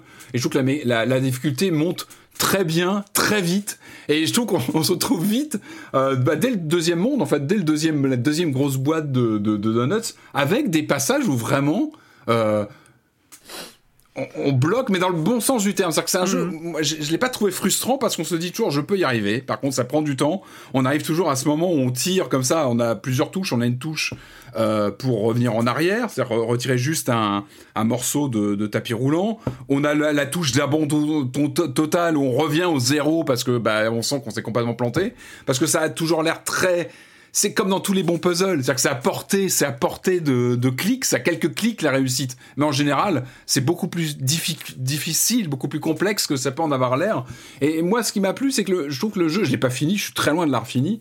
Euh, je trouve qu'il s'empare bien de cette euh, cette fausse simplicité de surface et cette complexité qui rôde en face, en, en sous-sol, en fait, qui te jaillit euh, au visage. D'ailleurs, cette bonhomie, ces couleurs.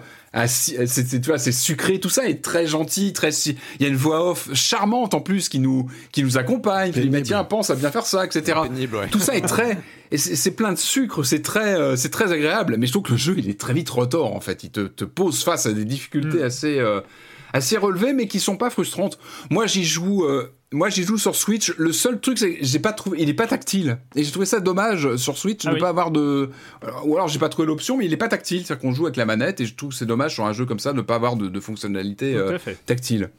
Marius Ce qui est étonnant, c'est que je trouve que c'est un puzzle game qui se... Enfin, que je n'arrive pas à rationaliser. J'ai du mal à essayer de... En fait, j'ai galéré sur la première boîte pour piger l'ordre des trucs, parce que j'arrivais pas à retenir l'ordre de glaçage et de machin et compagnie. et une fois que ça c'est rentré, les deux ou trois boîtes d'après, je les ai fait d'un trait, Mhm. sans bloquer quasiment, parce que tu vois le chemin qui se forme assez vite ou pas. Mhm. Enfin, il y a un truc quasi naturel qui s'établit dans le dans bah c'est des en fait c'est des trajectoires à trouver quoi et j'ai l'impression que le truc enfin une fois que t'as compris qu'il faut partir du chemin le plus compliqué et itérer autour de enfin itérer autour de ça pour laisser suffisamment de place pour euh, pour que les autres euh, les autres chaînes de production euh, puissent se déployer aussi ça se fait très facilement et par contre quand tu bloques tu bloques vachement violemment je trouve Ouais. vachement plus que quand quand t'es devant un truc Enfin, je sais pas, il y a un truc très visuel, et une fois que tu l'as pas, tu l'as pas, quoi. Enfin, c'est beaucoup plus dur. Corentin? Euh, la- L'aspect manque de place qu'a pointé Patrick est assez central, je trouve, et euh, du coup, euh, ça me rappelait, ça me rappelait encore, et je vais encore le citer, euh, Stephen Sausage Roll, je sais pas si tu te souviens. Quand même. euh, Ah bah attends. parce qu'il ouais, y y a- ce côté, ça, c'est simple. Non, En fait, c'est pas non, simple. C'est frustrant parfois. mais- Et il y a, y y toujours cette espèce de, de dichotomie entre euh, ça paraît simple et en fait, euh, bon, en, en vrai, la, la, sol- la solution, parce que souvent il n'y en a qu'une ou deux grand max, mais euh, est plus compliquée euh, qu'elle n'y paraît. Mais euh, l'avantage aussi de ce genre de puzzle-là, c'est que euh, comme il n'y a qu'une solution, euh, on peut établir en fait des schémas de pensée logiques qui permettent d'arriver à la solution. Et typiquement, euh, en fait, par élimination, on se dit donc euh, là, je peux pas croiser. En fait, par exemple, s'il y a deux chemins de, s'il y a deux, euh, comment dire, flux de, de donuts, s'il y a deux chaînes de production de donuts, jamais elles pourront se croiser. Donc, Mhm. tu peux déjà diviser le, le- le champ de bataille entre guillemets en deux et te dire, alors ça c'est réservé, enfin cette partie-là est vaguement réservée à cette chaîne de production et cette partie-là est réservée à cette chaîne de production. Pareil, une fois que tu as une machine qui va mettre du glaçage qui représente un carré par lequel doit passer votre tapis roulant, elle ne peut pas être dans une impasse parce que si elle est dans une impasse, le, le donut peut pas continuer euh, sa route vers le- la suite. C'est ça dont tu parlais, je pense, Marius, en termes de stratégie, ce que tu n'arrivais pas à, à modéliser une stratégie de résolution du puzzle. C'est ça dont, dont tu parlais, c'est ça? Oui, mais en même temps, tu veux- En fait, ce qui est très étonnant, c'est que je trouve qu'il y a plein de puzzles qui se résolvent, qui qui ont l'air super compliqués une fois Mm. que t'as fini, mais qui ont l'air très naturels parce qu'effectivement, tu as des étapes obligées, tu ne peux pas y couper, t'es obli- et, et plus et en général, moi, je partais par la fin. Tu Oui. vois, euh, t'as les cerises, le, la chantilly, et tu Mhm. vois que ce chemin-là, il est imposé. Tu vois que si tu pars de tel endroit plutôt que tel autre, ça permet de bloquer une zone de jeu, de délimiter, je sais pas, la partie euh, en bas à gauche pour telle chaîne de production et en haut à droite pour le reste. Ça, ce truc-là se fait assez naturellement, mais il y a des moments où je bloquais, ou même Mhm. si tu sais qu'il y a des étapes, Mais je, visuellement, je n'arrivais plus à comprendre le, le- le truc. Ouais, Vraiment. Corentin, pardon, je te redonne la parole. Euh, Pas de problème. En fait, euh, c'est vrai que très, très vite, et par l'aspect très euh, contraint de ce puzzle game, en fait, notre cerveau se met à, à parler notre langue Hmm. dont on n'arrive pas forcément à, à avoir une emprise parfaite. C'est-à-dire qu'on on comprend pourquoi on comprend. en fait, on comprend, mais on comprend pas pourquoi on comprend. Je sais pas comment, je, sais pas comment je pourrais expliquer ça. Bah, c'est qu'il y a- il y a un moment- en fait, tu Ouais. effectivement t'attrapes des automatismes qui, qui se que tu cumules comme des combos en fait. C'est un jeu de combos quasiment en fait, avec des, des, des, des figures que tu appliques. Là où je suis assez d'accord, c'est que j'ai l'impression des fois que le cerveau se recable pour, pour ce jeu en fait. C'est- Il y a des connexions, il y a des synapses qui euh, relient des neurones euh, qui n'étaient pas reliés avant et euh, finalement euh, tu... c'est un peu comme voilà un chemin d'information qui se crée devant toi et que tu arrives à voir alors que tu sais pas pourquoi tu le vois en fait. Ah ouais, moi ça Ouais, m'a ouais. vraiment vraiment fait ça. La première fois qu'on en a parlé Mm. euh, dans la semaine, j'ai bloqué. Enfin, pre- la première boîte était une douleur complète à faire. Et après, c'était genre, mais en fait, c'est trop facile Ouais. avant de bloquer. Mais euh, mais quand t'enchaînes les tableaux qui ont l'air super difficiles où tu dis non, mais là ça va coincer et puis que tu fais tes petites trajectoires et que ça marche, c'est super. Enfin, il y a un truc vraiment d'hyper excitant de, de voir les chemins apparaître quoi. C'est du sucre neuronal. C'est du sucre neuronal. Tu te gaves de sucre en fait dans ce jeu en jouant. En, en fait, c'est ce genre de puzzle game où souvent, si la boîte a l'air simple, c'est pas, elle est, c'est qu'elle Ouais. est compliquée. Et Ouais. si, et quand t'as une énorme boîte avec plein d'éléments, euh, en fait, la solution, est- ça va. Euh, C'est pas si Bah, plus c'est grand, vrai, plus c'est que- facile en fait. hein. C'est un peu la Ah. règle. hein. C'est dès Ouais, que c'est ça un- dépend des fois Ça quand même. J'ai, complexe. Enfin, ça, c'est- il y, a- il y a vraiment des boîtes très complexes. En fait, évidemment, c'est un jeu qui est bien fait, qui est très mettez une pièce dans la jarre de Patrick scolaire, euh, où en fait on a euh, les euh, des patterns de design qui s'ajoutent au fur et à mesure des boîtes. Et euh, là, je crois qu'on est à peu près au même endroit. euh, je, je suis la boîte 7 et je crois que toi, Erwan, t'es Ouais. la boîte 6, il me semble, c'est ça? Mm. Euh, mais euh, on arrive à un moment donné où on obtient des nouveaux éléments, comme par exemple des, euh, euh, euh, des- des cases qui vont séparer euh, ton, ton, ton flux de donuts, qui va le couper en deux et qui va euh, du coup te permettre, avec une seule entrée, d'avoir deux sorties.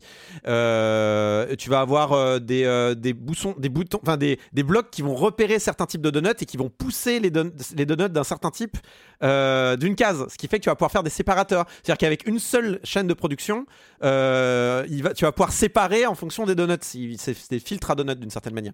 Et, et ben au bout d'un et en fait il te les, il te les met un- une par une. Hmm. Euh, il te met une par une ces trucs là. Et, il te- et d'ailleurs je ce que je trouve assez intelligent c'est qu'il te met, je trouve, euh, il, il garde ce qui rend le concept moins pur pour la fin du jeu. C'est-à-dire qu'on va d'abord t'introduire en fait les fusions de, de, de- de tapis roulants, par exemple, pour par exemple euh, relier deux, deux, deux entrées de donuts en une seule sortie.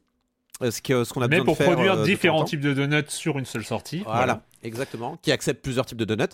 Et, par exemple, c'est intéressant parce que, euh, en fait, les, euh, euh, les- les modules qui rajoutent les, garnitures sur les donuts ne réagissent que si on est au bon moment de, la fabrication du donut. Par exemple, la cerise n'arrive qu'à la fin du donut. S'il manque un seul des éléments qui précède la cerise dans la recette, il ne met pas la cerise. Ce qui fait que si tu as besoin d'un donut nature et que tu le mets en aval de la première garniture, bah c'est pas grave, il va passer tous les modules Mhm. suivants sans prendre le moindre garniture. Et du coup, il peut, il peut fusionner en fait avec le, le donut, avec la, la chaîne de production du donut qui aura toutes les garnitures. Je pense sera- que bon, je, pense qu'à l'oral on est à la limite, on a la limite du compréhensible. Euh, à l'oral, ce qui est le- toujours le problème, ce qui est toujours le problème quand on parle des puzzle games, euh, c'est vrai que c'est toujours quelque chose à l'oral, Oui. donc sans support visuel qui euh, commence à être compliqué, compliqué à comprendre. ouais. Pour le dire simplement, ils introduisent, je trouve, des, euh, des, des- des mécaniques qui sont assez euh, organiques et naturelles, qui sont assez, euh, qui, qui fusionnent assez bien très tôt en fait dans le jeu, ce qui peut paraître un peu compliqué par ailleurs, je trouve. Et en fait, on va rajouter ce qui apporte de la complexité euh, du style, voilà, les modules spéciaux, genre de filtres ou de séparateurs euh, ou de, de choses qui peuvent faire diverger le même flux. jeu, ouais. ouais. Voilà, au-delà de la première moitié du jeu, ce qui permet de garder le jeu frais d'ailleurs, Mm. fresh, freshly frosted, énorme. Euh, ce qui permet de garder le jeu assez frais d'ailleurs au-delà de la moitié du jeu, ce qui peut, parce que souvent, voilà, on a des puzzles qui deviennent de plus en plus compliqués dans ce genre de jeu-là, et ce qui peut un peu fatiguer. Et ben là, on est encore dans la découverte en fait, passé la moitié du jeu, et je trouve c'est assez intelligent de la Ouais. part de, de ce jeu-là. euh, c'est- plutôt bien vu. Euh, par ailleurs, le jeu, euh, même s'il est complexe, reste assez bienveillant, puisque on peut passer tous les puzzles. Il y a une option, euh, passer le puzzle. Il y a un système d'indices, bon, qui vaut Ouais, ce qu'il vaut. non, il est très bien. Non, non, il est super. Le, le système d'indices, il est parfait parce que ça montre qu'ils ont très bien compris comment réfléchissaient les joueurs. Euh, ils ont compris le système de réflexion qu'il y a derrière leur jeu. Et dans le système d'indices, moi j'ai trouvé ça malin parce que j'ai été bloqué et je l'ai utilisé à deux trois reprises.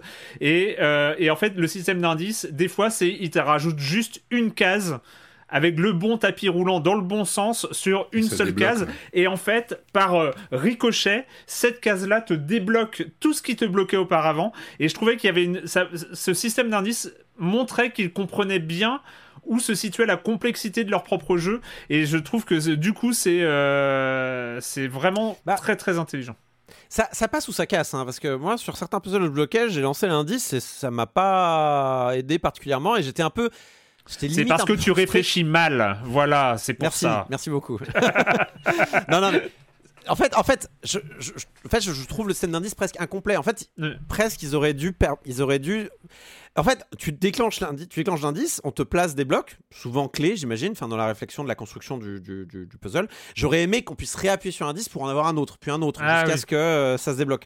Et, c'est vrai que c'était ma petite frustration parce que j'ai, j'ai été bloqué par un puzzle particulier et euh, bah, je suis resté bloqué un long moment après ça, après l'indice, et, euh, et j'étais frustré de pas pas pouvoir appuyer. Enfin, j'ai, j'ai réappuyé sur indice et voyant qu'il se passait rien, j'étais Ouais. un peu désemparé en mode non, ça ne m'aide pas du tout. Je savais déjà qu'il fallait passer par là. Enfin bon, il y a, y a- y a ce côté-là. Après, bon, on va, c'est un jeu qui est très bienveillant. On est dans un univers avec des nuages, des machins. La narratrice qui vous parle de ses rêves de donuts, je vous cache pas qu'elle me brisait un peu les donuts au bout d'un moment quand même. Euh, la bonne nouvelle, c'est qu'on peut désactiver un peu tout et n'importe Ouais. quoi, et notamment la narration, si vraiment elle nous saoule, on peut la désactiver, donc euh, c'est pas vraiment un problème en réalité. Mais c'est vrai que c'est un peu tarte, ce qui est un comble pour un jeu de donuts. vous en conviendrez. Moi, j'ai juste deux remarques dont on n'a pas parlé. Un, c'est euh, le design. Je trouve qu'il est incroyablement euh, super mignon et, euh, et que à la fin d'un Ah puzzle, je reste toujours au moins 5 secondes à regarder mon usine de donuts produire les donuts parce qu'il y a une sorte de beauté rythmique de avec la, ça va avec Oui. le- la musique et tout ça. Je trouve ça La musique magnifique. C'est euh, c'est vraiment. D'un côté, les temps modernes, un peu. La Il y a une vraie tu vois, récompense. machines qui- Ouais, mais il y a une vraie récompense visuelle à la, à la fin d'un niveau et que je trouve euh, vraiment super. Et, Et, euh, et à la fin d'une boîte, et à la fin Ouais. d'une boîte où on repasse sur toutes les usines que t'as faites, et il y a, ce moment contemplatif, euh, Ouais. on est content du travail accompli, clair. quoi, clairement. Euh, et euh, deuxième point, moi ça m'a rappelé pour ceux qui euh, jouaient au jeu Flash, il y avait un jeu Flash qui s'appelait 3D Logic, euh, qui était comme ça de relier des cases sur un cube, et ça m'a vraiment rappelé cette méthode de trouver des chemins. Et en fait, c'est bizarre, mon cerveau il a fait un parallèle avec le Sudoku. Euh, vraiment, euh, Oui. parce que tu, tu trouves une case qui en enclenche une autre, qui en enclenche une autre. Enfin, c'est c'est vraiment un, un système de pensée euh, vraiment par euh, tu enlèves des Élimination. hypothèses, élimination Par d'hypothèses, et en fait qui te où il te reste plus qu'une seule direction, une seule case à remplir. Enfin, vraiment, ça se remplit. Je trouve que c'est comme ça, et du coup, je trouve qu'il y a, il y a une vraie cohérence et une vraie puissance euh, là-dessus. Ça s'appelle Freshly Frosted. euh, c'est à moins de 10 euros. Enfin, c'est euh, à moins de 10 euros. 8,20€. Ça 8,20, une, une, euh, mise- une ouais. misère. Sur, euh, sur Switch, euh, sur PC et je sais pas le reste d'ailleurs. Alors, PC, Xbox, PlayStation et Switch. Ah bah voilà, bah partout, bah voilà. Donc euh, vous avez pas d'excuses si vous voulez un bon petit puzzle 144 puzzles, 144 Ouais. puzzles, vous en aurez pour ce prix-là, euh, c'est pas mal. c'est pas mal. Allez, on, je, je suis en train de regarder l'heure, c'est, je suis, je suis assez horrifié, mais on va y arriver. C'est le moment d'accueillir la chronique jeu de société. Je, je pense que Cooper est, en, est- ça y est, il il est sur la route de l'hôpital, donc euh, il est, il est en, en syncope. Euh, Ah bah. C'est s'il a pas fini de courir. Son Euh, huitième marathon d'affilée, là, minimum. On va accueillir la chronique jeu de société de Jérémy Kletskin. Salut Jérémy. Salut Erwan, je ne sais pas si j'ai besoin de t'expliquer à toi qu'il y a des modes et qu'il y a aussi beaucoup de porosité entre ce qui se passe dans le jeu vidéo et dans le jeu de plateau. Si je te cite quelques jeux que vous avez chroniqués il y a pas longtemps, comme Alba, Nuts, euh, Pokémon Snap, euh, Paparazzi, alors tu sais qu'en ce moment prendre des photos d'animaux, bah, c'est un truc qui fonctionne. Et évidemment, conscient de ce filon, les éditeurs de jeux de plateau se ruent aussi sur ce concept. Enfin, se ruer, je ne sais pas. En tout cas, cette semaine, je vais vous parler d'un jeu qui s'appelle Loco Momo, où il faut réunir des animaux pour prendre une belle photo. Le principe, c'est d'abord un plateau au de la table qui représente quatre espaces euh, dans la forêt. Sur chacun de ces quatre espaces, on va placer quatre tuiles animaux piochées dans un sac. Les joueurs ont aussi chacun devant eux une grille individuelle de 5 par 5. Il y a cinq types d'animaux, les lapins, les léopards, les aigles, les ours et les canards. Chacun de ces animaux se retrouve illustré sur un fond d'une des trois couleurs disponibles, donc du bleu, du vert ou du marron. Chaque joueur à son tour va déplacer un animal d'un espace à l'autre et puis dans l'espace de destination prendre tous les animaux de la même couleur pour les placer ensuite dans sa grille. Et là vous me dites, Azul? Eh ouais, ouais, c'est très très comme Azul. Alors on pourra pas déplacer n'importe comment les animaux. hein. Les lapins c'est uniquement dans le sens des aiguilles d'une montre et le léopard c'est dans le sens inverse des aiguilles d'une montre. Les aigles se déplacent en diagonale, les ours restent dans leur espace d'origine et les canards se déplacent dans le sens des aiguilles d'une montre jusqu'au moment où ils trouvent un autre canard. Ensuite on les place sur notre grille sur la ligne qu'on veut à condition de le placer le plus à gauche possible. Après 6 tours le jeu s'arrête et on calcule les points. Chaque ligne ayant une méthode de résolution différente. Sur celle du premier plan il faudra un maximum de diversité, c'est bien ça la diversité, donc euh, un maximum d'espèces différentes. Sur la deuxième ligne, c'est l'inverse, il faudra y placer un maximum d'animaux euh, identiques. Sur la troisième et la quatrième ligne, là, il faudra passer des couples. Et si vous arrivez à placer sur la cinquième ligne un animal de la même espèce que la 3 et la 4, alors là, c'est le jackpot. Rajoutez ensuite que toute colonne ou toute ligne complétée entièrement avec des jetons d'une même couleur rapportera en plus 5 points. Et là, vous avez toutes les règles, donc il est assez simple à expliquer et à jouer. Alors oui, c'est complètement inspiré de Azul, hein, mais Locomomo s'adresse à un public plus jeune, plus familial. D'ailleurs, moi, au début, je pestais un peu, je trouvais la boîte et les tuiles un peu trop petites. Je me disais que comme il fonctionne et qu'il est bien, bah, il méritait des matériaux plus nobles, une boîte plus grande. Et puis quand j'ai vu le prix, bah, entre 20 et 25 euros, bah, c'est très abordable et j'ai compris bah, leur, choix. Je rappelle le nom du jeu, Locomomo, il est rapide, il est stratégique, une fois qu'on a bien compris le truc, euh, il devient encore plus plaisant. Très mignon, euh, les parties sont rapides, euh, autour de 20 minutes, de 1 à 4 joueurs, à partir de 6-7 ans, moi je dis euh, ça passe. Les auteurs Lenny Liu et Léon Liu, et c'est chez Blam. Et moi, Erwan, je te dis à la semaine prochaine. à la semaine. Quel À sale se- gosse À la semaine prochaine, Jérémy. Euh, ça me fait rappeler que euh, je crois que Azul est dans ma wishlist que j'ai j'ai mis euh, depuis euh, des mois et des mois. Je l'ai toujours pas acheté, mais euh, est-ce que je vais passer sur celui-là Peut-être. Je ne sais pas. Merci donc euh, Jérémy. À la semaine prochaine. On enchaîne. C'est bête parce que j'ai envie de te dire euh, rapidement, mais en même temps, le jeu vaut-il euh, que plus que il vaut plus que euh, quelque chose de rapide parce que on va parler d'un jeu dont on a parlé je crois euh, depuis euh, quelque temps on l'avait déjà évoqué dans dans Silence on joue parce que tu avais parlé de ce côté un peu deck building euh, action euh, un peu un, un côté original aux commandes c'est Ben Esposito pour ceux qui ça fait une transition mais il a aussi lui parlé de Donut dans Donut County Oui, c'est vrai. c'est vrai hein t'as vu t'as vu les, les- C'est vrai, j'ai même pas réfléchi à ce lien. tout est logique. Logique, tout est logique. Euh, donc on va parler de d'une des sorties un peu surprise euh, de ces derniers jours parce que je crois qu'on s'attendait pas à ce qu'il arrive, on ne connaissait pas la date euh, réelle. Bah, hein, ça s'il avait dit l'été, mais là vraiment, c'est, euh, il est là quoi. Il sort la semaine prochaine. euh, il devait sortir en début d'année à la base. Et, oui, et donc on va parler évidemment, vous avez deviné parce que vous suivez euh, Silence en Joue et vous connaissez l'ordre des jeux, on va parler de Neon White.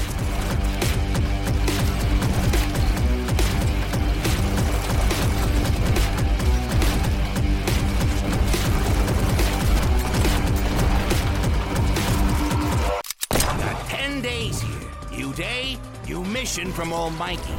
You think you can win me over by showering me with gifts? Uh, Good thinking. Neon White, euh, on incarne Neon White, on incarne White, euh, ce petit personnage habillé de blanc, euh, ce petit personnage non pas particulièrement petit d'ailleurs, mais qui a cette caractéristique, c'est qu'il est mort et en plus il est plus ou moins amnésique. Il arrive au paradis, le paradis n'est pas vraiment paradisiaque, c'est un peu l'enfer pour le coup, parce que les gens sont pas hyper accueillants. Ton boulot c'est de buter des monstres. Pour y arriver, il y a quand même une méthodologie très très spécifique. Euh, ça ressemble à quoi? Qu'est-ce qui se passe quand on joue à Neon White Corentin? C'est- ce paradis, ce paradis macroniste me fait beaucoup rire. Moi, c'est personnel. C'est littéralement des intérimaires, enfin, c'est des auto-entrepreneurs à qui on demande 10 jours par an de venir faire le ménage. Et peut-être, peut-être t'as le CDI si jamais tu, euh, si jamais tu es le premier, tu es le meilleur. à- Enfin, le sous-texte de Neon White me fait beaucoup rire à titre Mm. personnel. Mais bon, on va reparler de l'histoire. euh, Enfin, on reparlera un peu de la, de la forme un peu VNesque de choses qui peut, bon, qui pourraient en, en rebuter plus. Neon White, donc, on parle de deck building. Ce n'est pas du tout un deck building. Ça Du aurait tout. pu laisser penser à du deck building. Ça n'en est pas du tout. euh, on voit des cartes euh, sur les images, mais en vrai, c'est juste des armes. En fait, c'est des armes qu'on équipe. C'est des power-up, il n'y a, pas de- a pas de lézard là-dessus. Mais c'est vrai que ça pouvait laisser le, le- ça pouvait laisser le doute parce que, alors, c'est marrant parce qu'on en discute avec Marius depuis un moment de ce jeu euh, où Marius, moi je lui dis Oh, ce jeu, je l'attends de, tout- de tous les atomes de mon corps. Il fait On comprend rien, ça a l'air nul, machin. Et en fait, je me suis rendu compte. Et en fait, je me rends compte que autour de moi, eh ben, c'était le cas aussi de gens qui me disaient "Oh là là, ça a l'air le bordel, je comprends rien." Et euh, du coup, ben, eh ben, il faut expliquer et il faut dire que euh, c'est un jeu qui, heureusement, se ressent beaucoup mieux qu'il ne se comprend euh, à, à l'œil, en fait. Oui, c'est ça. Parce que t'as pas manette en main, comprend. en fait. Quand tu prends en main le truc, tu le comprends en 10 secondes. C'est ouf.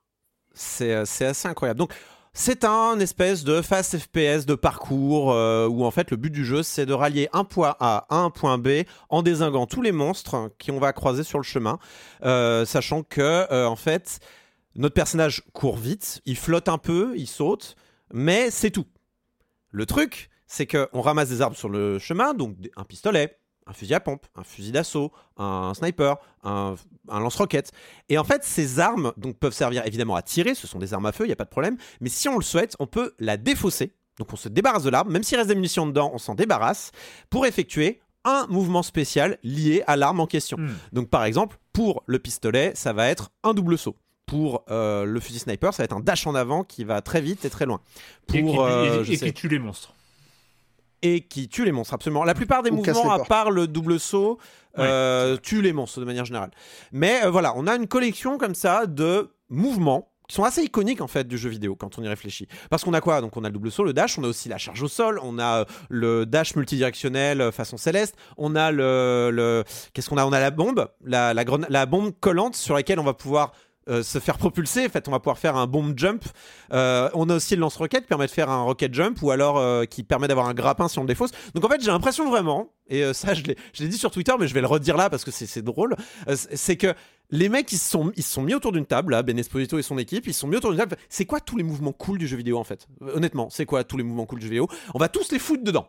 Comme ça, au moins, on est sûr qu'on aura un jeu qui, qui- qui va vite et qui est rigolo à faire.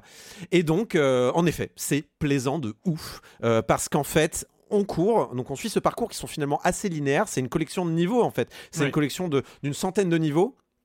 Euh, et on se met à courir, pan, on tire, on fait le double saut parce qu'on a le pistolet, on récupère une arme au passage. Ah bah il se trouve que l'arme c'est exactement celle qu'il me fallait pour passer ce fossé qui est juste là. Donc on passe le fossé, on rebondit sur un démon, euh, on va euh, récupérer euh, le- la charge au sol, on tue les deux trois monstres qui sont devant nous parce que clairement c'est la charge au sol donc il faut tirer devant soi. Mais en dessous de nous il y a quoi? Ah il y a plein de monstres. Rah on fait notre charge au sol, on descend. Enfin c'est une espèce de flow qui s'installe en fait Hmm. euh, et qui est en fait dicté par l'ordre des armes qu'on récupère. Aussi parce que l'arme, une arme qu'on va récupérer va se mettre immédiatement en priorité dans euh, les cartes qu'on possède et donc, enfin je dis les cartes, les armes qu'on possède et donc en fait une arme en appelant l'autre, en fait c'est un truc qui est, on n'a pas vraiment besoin de réfléchir. L'important c'est de placer les, les les mouvements au bon moment, de tirer au bon moment et de toujours savoir où on va, mais finalement le level design est fait de manière à ce qu'on on sait toujours où on va. C'est, c'est, c'est encore une fois un peu comme le puzzle game juste avant, c'est un peu compliqué à expliquer, mais c'est, c'est un flow en fait de déplacement. C'est pour ça que je parle de parcours, parce qu'il y a vraiment cet aspect euh, naviguer dans les niveaux sans s'arrêter euh, et essayer de faire le meilleur temps, puisque c'est un jeu en fait de speedrun euh, qui est là en fait pour qu'on aille Et faire pour, les, les et pour une indication, le- les meilleurs temps, donc les niveaux, on va dire un niveau standard, c'est une trentaine de secondes euh, pour- entre le point A et le point B. euh, Au premier passage. Enfin, c'est quand tu réussis la première fois, c'est 30 secondes et tu vois que euh, Tu vois que a Corentin a 10 réussi secondes. ça en 11 secondes et tu te dis, ok, euh, il y a, raccourci de la quelque marge. part. Il y a de la marge. C'est- moi ou ça Il n'y a, pas un côté super hot un peu ou pas du tout? Ou c'est moi quand vous en parlez je- C'est lent, Non super hot. Bah, en fait, c'est super hot. Mais c'est le, c'est le moment récapitulatif de Super Hot à la Ouais, fin, quand euh, tout s'enchaîne très vite. ouais, tu vois ce que je veux dire Il y a- y a- y a- non, non, ça va très ça, vite. ça convoque, comme Corentin l'a dit, euh, ça convoque le jeu vidéo. Euh, donc évidemment, enfin, c'est marrant parce que quand j'ai vu ce que tu avais dit euh, sur, cette remarque sur Twitter, c'est quoi les mouvements cool du jeu vidéo On met tout dans, euh, on met tout dans Neon White, et en même temps, du coup, ça convoque énormément de références, et je suis sûr que chaque euh, euh, joueuse joueur va trouver ses propres références, son son propre souvenir euh, que de jeux vidéo que lui rappelle Neon White. En fait. Déjà, ici à le Rocket Jump, déjà c'est gagné quoi. Ouais, mais, euh, et, mais le côté, et, et Ah le bon côté flow. Ça t'évoque quoi, ça, Patrick Dis-moi. Ça Ah, je quoi, le plus, Rocket Jump Et donc, c'est vrai que le, le- le résultat, le résultat est assez ouf. Moi, je sais que dans mes références récentes, euh, Neon White m'a vachement rappelé les boss de Solar H. Euh, dans, Oui, oui, dans, le- dans le côté euh, euh, truc très scripté, il faut savoir où aller et en même temps, c'est une de ton côté, ton travail, c'est de, de mettre en place une chorégraphie de touches. Là, c'est les quatre gâchettes, grosso modo. Enfin, il y a les touches qu'on utilise, c'est les quatre gâchettes. Et on, on se dirige à- à- après. Et en fait, nous, notre boulot, c'est une chorégraphie des quatre gâchettes. Il faut pas se tromper entre euh, la gâchette gauche, la gâchette haute droite et, euh, et tout ça. Mais, euh, mais voilà. Et franchement, le, le résultat est, assez la- oufissime. Avec un côté Phantom Abyss aussi dans les jeux récents qui sont sortis, où c'est vraiment du, du speed en permanence pour, pour traverser un niveau, quoi. Mais c'est vrai qu'avec, en fait, on regarde le jeu, on se dit, oh là là, ça a l'air compliqué, je vais jamais, euh, je vais jamais m'en sortir de tous ces mouvements, ça a l'air complexe et tout. Et c'est vrai qu'en fait, il y a que quatre actions de base. Il y a euh, sauter, enfin cinq, courir, sauter, euh, tirer, défausser, changer d'arme. C'est tout. Ouais. Et en fait, avec ces cinq actions, on a en fait une palette de mouvements qui est très grande parce que c'est le niveau qui va nous les imposer finalement. Et, euh, et en fait, on réfléchit assez peu. C'est-à-dire que pour finir un niveau de manière euh, finalement assez rapide, assez plaisante, euh, on n'a pas besoin de changer d'arme ou très rarement. Euh, C'est-à-dire que l'arme qu'on vous met sous le nez, souvent c'est la bonne. quoi. Il n'y a Ouais. pas trop à, il y a pas à changer d'arme. On, commence à réfléchir à des changements d'armes et ce genre de choses, soit dans les niveaux beaucoup plus tard dans le jeu, soit dans euh, quand on veut vraiment faire de très bons temps où, bah, en fait, on va prendre des raccourcis. Et ces raccourcis-là vont peut-être demander en effet de, de, de- se passer d'une arme ou de, de, squeezer des parties entières du niveau. Euh, et c'est assez intéressant parce que donc chaque niveau a un niveau de. En fait, on, augmente l'expérience du niveau, c'est-à-dire qu'il y a une barre qui se remplit au fur et à mesure qu'on finit le niveau avec plus ou moins des bons temps. Il y a différents métals de médailles à récupérer. Et euh, le but, évidemment, c'est d'avoir à chaque fois le platine. Mais en fait. Il y a, quand on arrive au niveau 4, de le, quand on a maîtrisé au niveau 4 un niveau, ça veut pas dire qu'on a réussi un bon métal, c'est-à-dire qu'on a suffisamment joué au niveau pour Mhm. avoir cette expérience-là Mhm. sur ce niveau-là. Le jeu vous débloque différents trucs. Donc, par exemple, euh, le- le- le- les records mondiaux, ou alors, et notamment, et ce que je trouve le plus intéressant, euh, les, euh, un indice. Alors, cet indice, Une des meilleures idées du jeu. c'est super. Parce que dans, euh, dans ce genre de jeu-là, euh, qui est très axé speedrun, en fait, ça vous transforme en speedrunner. Et une des parts très importantes du speedrun, c'est le theory crafting. C'est en gros comprendre quelles vont être les mécaniques, comprendre comment couper un niveau, euh, comment gagner du temps sur un niveau en, coupant parfaitement dans un niveau et de ça. Et en fait, les, designers ont mis un cette icône, enfin ce raccourci qui se débloque au bout d'un moment, enfin ce raccourci, cet indice de raccourci qui se débloque au bout d'un moment, et en fait en passant à travers euh, cette, cette icône qui apparaît quelque part dans le niveau, elle va se déplacer, vous montrer, tu peux passer par là, tu sais, tu peux, Je te dis pas tu comment, peux sauter mais tu peux. fossé, tu peux passer par là, il y a moyen. Ouais. Et en fait, et après tu dis oui mais attends si je passe par là, je peux plus aller tuer le- l'ennemi qui est là-bas. Démerde-toi. Tu peux Ouais. passer par là, c'est tout ce que je te dis. D'accord? Donc au début, tu prends l'icône, enfin tu la, tu passes par le, le- tu passes par cette icône et tu vois que tu passes par là. Tu commences à passer par là et tu te rends compte qu'en fait, euh, un peu plus tard dans le virage, si tu vises bien, tu peux tuer le monstre qui est à l'autre bout du Ouais. niveau et que t'as pas croisé, machin. Et du coup, ça, te- ça te change le cerveau. Tu dis, ah oui, d'accord. Donc là, je, en fait, je peux gagner 10 secondes là, en fait, en passant par là et en tuant le monstre à l'autre bout du niveau. Et c'est là, au fait, où on va se mettre à viser, on va se mettre à, ça va demander un peu plus de, de compétences. Mais en vrai, pour avoir la platine, t'as pas besoin non plus de skill immense. T'as besoin d'être un peu doué, mais t'as pas besoin. C'est pas, euh, c'est pas, des niveaux de skill immenses. Pour aller faire le premier temps euh, au leaderboard mondial, oui, évidemment, faut un skill immense, mais euh, pour pour aller faire, pour aller avoir le pla- la platine est vraiment accessible. Plutôt accessible, hein. franchement. euh, tu peux t'arrêter un peu, viser, tirer, et normalement, t'as déjà gagné les 10 secondes Je en mets passant juste par une nuance, tu n'as pas besoin d'avoir un skill immense, tu as l'impression d'avoir un skill immense. Et ça, c'est oui. tellement cool. J'ai franchement, j'ai eu l'impression d'être un speedrunner. Euh, et et c'est, ça n'a pas de prix. Ça n'a pas de Mais prix. oui. C'est-à-dire que tu as l'impression d'avoir un skill de ouf. Quand tu finis euh, un, un platine sur, sur un niveau, t'es là, waouh! Roi du monde, quoi. Enfin, euh, et, et je trouve que c'est une des. La, trouvaille, je trouve que la trouvaille de cette indication de raccourci qui pourrait ressembler à. À, à l'aide du jeu précédent, tu sais, genre ah je trouve pas, j'ai besoin de l'aide. Non, là il te la débloque quand t'as déjà la médaille d'or en, en- en rythme normal. Ça veut dire que t'as déjà bien parcouru le niveau, tu le connais, t'as prouvé que tu savais bien le jouer en mode normal, et là il va te donner l'indice de- du raccourci, et donc tu vas vouloir le faire. Donc tu Bah vas oui. vouloir avoir. et En fait, ça te pousse aux platines. En fait, il te pousse aux platines. Et, et du coup, je trouve que. c'est- Et, et du coup, tu vas avoir cette sensation d'être un super joueur, une super joueuse. Et, et je trouve que c'est magique. Euh, Il y, a, il y a quand même ça, quelque chose de. euh, de très réussi euh, dans, dans ça. Marius? Ouais, ouais, non, je suis complètement d'accord. Il y a- Enfin, moi, le, le, le jeu qui me semblait complètement abscon euh, dans ses trailers et compagnie est incroyable de prise en main, de simplicité dans ses principes. Dans... Il est brillant en termes de, level design, il y a un moment où t'es là à courir comme un taré pour essayer de finir un niveau en 12 secondes et tu comprends, enfin, tu comprends tout, tu, vois très bien le truc et effectivement, il y a cette surcouche derrière qui est encore plus tordu, que tu voyais pas du tout au départ et qui. Non, non, c'est vraiment... Pour ça, je- le jeu est super. En termes de feeling, il est hyper gratifiant. Quand tu réussis effectivement à diviser ton temps par 3 à force de répétition et machin, c'est c'est magique, quoi. Et jamais tu reproches quoi que ce soit au jeu. Jamais, enfin, jamais il est pris en défaut Mhm. dans, dans, enfin, tu sais que t'as micro loupé un truc parce que t'as sauté trop tôt, parce que t'as, et ça c'est vraiment très très très très fun. Après, euh, après c'est dans le fond c'est pas mon genre de jeu. Moi je sais qu'au bout d'un moment je, je, je vais pas m'acharner pour essayer de, de- de- d'aller sur des leaderboards et ça marchera jamais avec moi ce genre de truc.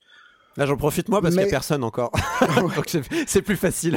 Mais t'as même pas besoin. Effectivement, comme tu disais, t'as, quand tu quand tu joues bien un niveau, t'as déjà cette impression C'est ça. d'avoir pété complètement ton, ton, ton, ton côté skill, quoi. D'avoir franchi ce premier mur, et c'est super satisfaisant pour ça. Et en plus, il rajoute, il rajoute en plus un truc secondaire sur chaque niveau, sur chacun des, de la centaine de niveaux. Il rajoute le cadeau à aller chercher. Euh, qui est en plus une trajectoire secondaire, c'est-à-dire c'est pas euh, c'est pas un truc qui va vers le but du niveau, c'est une trajectoire secondaire avec un mouvement spécial, avec un, un autre truc que tu dois trouver tout seul sur la, à partir de l'architecture du niveau.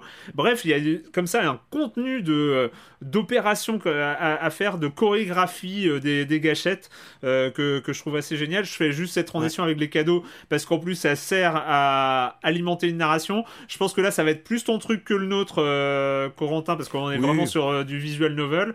Euh, assez classique, Bon. assez référencé, je pense. Oui. En fait, c'est un, un jeu qui, qui vise une certaine catégorie de personnes, euh, surtout sur l'aspect narratif, qui est absolument pas obligatoire. Pas Euh, du je tiens à préciser ça. C'est-à-dire que vraiment, le, vraiment, n'ayez pas peur du VN. Ouais. Parce que si ça vous plaît pas, honnêtement, vous pouvez tout passer. C'est pas un problème. Le jeu Ouais. se tient, euh, le, le jeu se tient entièrement sans ça. Il y a aucun Ouais. problème. Vous pouvez vraiment, mais pas tout passer et estimer que c'est un jeu abstrait euh, sans aucune euh, forme de narration. Euh, moi, après, euh, donc euh, en lançant le jeu, euh, enfin en voyant les dialogues et tout ça, et la, la première approche avec l'histoire, euh, au début, j'étais un peu, un peu, enfin, c'était un peu cringe, comme on dit euh, Ouais, sur Internet de nos jours. C'était un peu cringe au début. Ça s'améliore vachement. Apprend. En fait, au début, c'est cringe parce qu'on connaît pas les personnages. Et en fait, euh, il y a une histoire qui est correcte, sans plus. Euh, notamment sur la vraie nature de ce paradis, qui est, qui est sympatoche. Euh, mais après, bon, je, faut- je pense qu'il faut déjà être un petit peu public de ce genre Ouais. de, de- de- de narration pour kiffer. L'aspect donner des cadeaux, c'est référencé de ouf à Danganronpa, Ouais, euh, Persona, euh, ce genre de jeu où en effet tu crées des liens sociaux en fait avec les personnages. Euh, on vous encourage quand même à le faire, même si vous lisez pas les dialogues qui sont offerts. C'est-à-dire qu'il y a, en fait, vous obtenez des récompenses en donnant les cadeaux aux personnages. La plupart du temps, c'est des dialogues qui rajoutent euh, au lore et au relationnel entre les personnages. C'est totalement optionnel. Vous pouvez passer, mais par contre, au bout d'un moment, ça vous débloque des niveaux aussi. Donc autant aller les faire. Et il y a des niveaux un peu marrants, notamment avec Violet, qui est donc euh, un des quatre personnages avec lesquels vous allez euh, interagir. Euh, même il y en a plus que ça, mais un des autres assassins, puisque nous sommes des assassins à la base. Mais les niveaux de Violet sont très marrants, sont vraiment très marrants. Parce que Violet, elle est sadique, alors du coup, elle vous fait des niveaux sadiques, donc il y a des pics partout. Et des fois, elle se moque de vous dans les niveaux. Enfin, il y, a- un côté un peu rigolo où le jeu, le, jeu a comme ça. En fait. En fait, les, les niveaux spéciaux, les niveaux des personnages ont chacun leur, euh, leur, euh, leur gimmick. Donc, les niveaux de Violet, c'est les niveaux euh, qui sont sadiques. Les niveaux de, de Red vont se focaliser sur un seul type d'arme. Les niveaux de Yellow, et je parle que de personnages secondaires là, vont se focaliser que sur euh, les, les, les armes. Donc, on- il n'y aura pas les mouvements secondaires des armes. Euh, et, euh, et voilà, donc en fait, c'est ça vous offre des niveaux supplémentaires si vous euh, si vous Mais de toute façon, on a, cadeaux on quand a même, déjà, si on a déjà envie d'aller chercher les cadeaux. hein. C'est, enfin, de toute Oui, façon, on a envie d'aller chercher les cadeaux. hein. C'est, vraiment dans, dans chaque niveau. Et to- toi qui l'as pensé, le côté des comptes, ça a un intérêt euh, en termes de jours et de. Euh, oui, bah, au niveau, bah, de toute façon, il y a un compte à rebours. En fait, dans l'histoire, on est à, euh, je crois, 12 jours avant le, jugement dernier, un truc comme ça, avant qu'en fait on, soit renvoyé en enfer et on garde que le meilleur euh, pour le paradis, qui a gagné un an de séjour gratuit au paradis. Merci beaucoup, ça fait plaisir. Mais après, bah, le décompte a un intérêt narratif et le décompte en fait de rang, puisqu'en fait, à chaque fois qu'on a une médaille d'or, notre rang augmente, enfin, ou diminue plutôt, enfin, on est mieux en mieux classé. Je ne sais pas encore. Je suis, je, dois être à, j'ai pas eu le temps encore d'avoir euh, des médailles d'or partout. Euh, je suis encore en train de choper tous les cadeaux là. Mais il y a clairement une fin alternative Mm. et je soupçonne qu'il y a même des niveaux alter- il y, a, il y a un dernier monde caché. Euh, mais je ne sais pas encore en vrai. Je, je n'ai pas encore atteint ce, ce niveau-là. Et euh, j'aimerais juste mettre un dernier, euh, une dernière remarque sur la, la direction artistique qui est quand Mm. même assez spéciale. Euh, alors moi, c'est ma cam à 10 000%, je tiens à préciser. C'est ma cam à 10 000%. Ça évoque euh, Suda Goichi, ça évoque Paradise Killer. Euh, moi, c'est du Paradise Killer en plus sobre en fait. C'est du Paradise Killer en plus sobre. Euh, et heureusement, parce que c'était aussi chargé que Paradise Killer ou que Danganronpa ou je sais pas quoi, ça, ça- desservirait le level design qui est un peu, qui doit être clair en fait. Mais, mais, mais voilà, on est sur des statues romaines, des, un ciel très bleu, de l'eau partout, des yachts au paradis. C'est en fait c'est un, c'est un paradis un peu vulgos, hein, c'est un Ouais. paradis de jet setter, euh, euh, mais c'est un peu, c'est très fun du coup. Il y a un côté comme ça. C'est le Et, pape euh, jet setter. ouais. Ouais, c'est un peu ça. Mais voilà, il- voilà, on est, on est dans une esthétique très Paradise Killer, moins l'aspect. euh, En fait, c'est du Vaporwave sans, euh, sans le rose. un peu, c'est du Vaporwave sans, sans les palmiers et sans le rose, euh, qui, est, qui, qui doit être plus sobre parce que le, le jeu demande ça. Mais alors, moi, c'est ma cam à 1000%. euh, je- je- J'adore. Donc, jeter un œil à la. Mais ce serait, encore une fois, ce serait bête de s'arrêter à l'histoire ou à la. Non, non, Ou à la c'est- direction Oui, pas, vraiment, c'est il pas- est- Moi, je suis pas du tout client et c'est pas du tout un problème, quoi. Je, Euh, je- je recommande. de- C'est dommage parce qu'il y avait une démo euh, lors du dernier euh, Steam Fest et je suis allé voir et elle est plus disponible malheureusement. Mais euh, c'est vrai que mettre les mettre les pattes dessus, ça ça convainc direct quoi. Vraiment, c'est euh, c'est un jeu. Dernier point, il est, il est bien optimisé, c'est-à-dire qu'il tourne euh, très bien sur mon PC. J'ai pas eu à, à- à le mettre en, en qualité basse et Cool. tout ça. euh, et franchement, euh, franchement, il est, il est, à- il est plutôt pas mal optimisé et ça, c'est- ça, ça fait aussi plaisir euh, de ce côté-là.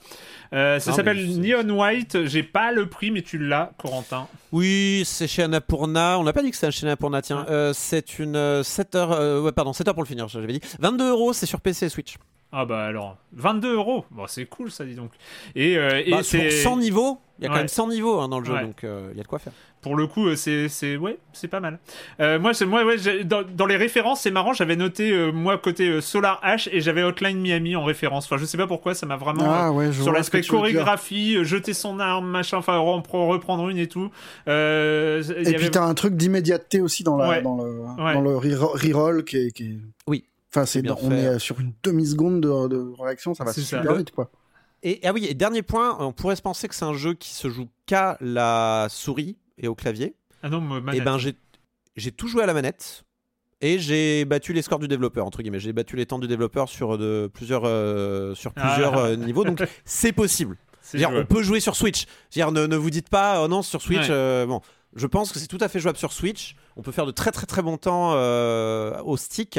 Et euh, voilà, ça vaut le coup. Moi, j'ai mis 7 heures euh, pour le finir en ligne droite. J'ai un peu passé du temps sur certaines médailles d'or, mais voilà, il y, a- y y du contenu quand même. Et puis encore une fois, on vous le dit, hein, vous allez y retourner pour avoir des temps. hein. Moi, je vous le dis, c'est un jeu qui, accroche. hein. Et, et- et on n'est pas obligé d'être très bon à ces trucs-là. Moi, je, je suis vraiment pas dans, dans ces types de jeux-là. Et il y a un vrai plaisir immédiat Hmm. qui, est, qui est dans la, enfin, qui, est- qui est un truc de pure prise en main qui est génial, quoi. Ouais. Est-ce qu'il y a, tu disais qu'il y, a- il y a pas mal de jeux convoqués. Est-ce qu'il y a un peu de Max Payne aussi ou pas du tout? Non, Max il y a pas Payne, de c'est le ralenti. hein. Si, C'est ouais, un c'est peu un lenti. lenti. Pour moi, pour moi, il y a un, lenti. un- un peu de Max Payne dans l'aspect, euh, dans l'aspect recherche du cool aussi. Choré. Enfin, la- l'impression de, la- ouais, la- c'est ça, dans le l'impression de chorégraphie poseur, où à un moment tu vas enchaîner un double saut, un tir sur un monstre parce que tu as dû prendre un raccourci et tu enchaînes, tu ratterris et tu fais un dash dans le monstre qui arrive et et à ce moment-là, tu dois... moi, c'est vrai que ça peut rappeler du Max Payne au moment où tu refais une scène de Max Payne pour buter les mecs, Pour le mais avec plaisir, le style. Tu vois, il y a, C'est vrai qu'il manque presque un truc de replay Ouais. pour revoir, euh, revoir le niveau que tu viens de finir. À mon avis, c'est pas impossible que ça arrive un jour parce qu'il sauvegarde les fantômes, donc il a les données. hein. Il pourrait te le faire. hein. C'est vrai. Eh ben ouais, ouais, je suis d'accord. Eh Ben Esposito, mets-nous, mets-nous un fonction Non, mais- replay. Alors Ben Esposito, euh, tu es, tu es mon, tu es mon MVP. Mais vraiment, c'est, euh, c'est, non mais ce type. Alors déjà, il m'avait fait hurler de rire avec Tattletale, qui est, je le rappelle, un jeu d'horreur avec des Furby. Euh, le mec, il, il- il- il a bossé sur Edith Finch, il a bossé sur euh, Unfinished Swan, il a bossé sur tellement de bons jeux. Le mec, c'est un DJ, il fait de la musique, c'est un, un indie darling, comme on dit dans le milieu. Ce mec, tout ce qui touche, ça devient de l'or, j'ai l'impression. Je, je suivais déjà ce type, mais je vais continuer. à- c'est mon Sam Barlow, hein, mon chef. C'est mon Sam Barlow, euh, Erwan. C'est mon Sam Barlow. Ça s'appelle Neon White sur Switch et sur PC. Euh, avant de terminer, euh, j'allais dire encore une fois rapidement, mais bon, point où on en est. Euh, avant de terminer, s'il y a une pub, c'est maintenant. Hey, I'm Ryan Reynolds. At Mint Mobile, we like to do the opposite of what Big Wireless does. They charge you a lot, we charge you a little. So naturally, when they announced they'd be raising their prices due to inflation, we decided to deflate our prices due to not hating you. That's right. We're cutting the price of Mint Unlimited from $30 a month to just $15 a month. Give it a try at mintmobile.com slash switch. $45 upfront for three months plus taxes and fees. Promo rate for new customers for limited time. Unlimited more than 40 gigabytes per month. Slows. Full terms at mintmobile.com. On termine, on termine avec un jeu Netflix. Oui, euh, Netflix euh, va commencer à débarquer au-delà du et quand vous ne jouez pas, vous faites quoi? On vous vous êtes plaint. euh, Il y quelques, je me souviens, quelques reprises. Oui, vous parlez toujours des séries Netflix euh, et tout ça. Et ben maintenant, Netflix est fait aussi du jeu vidéo. Vous n'êtes pas prêts, nous non plus. Et ben ça vient d'arriver, notamment sur l'appli Netflix pour les pour les smartphones et les tablettes. Maintenant, il y a une section jeu et dans cette section jeu, il y a un petit nouveau qui est apparu qui s'appelle Trampi.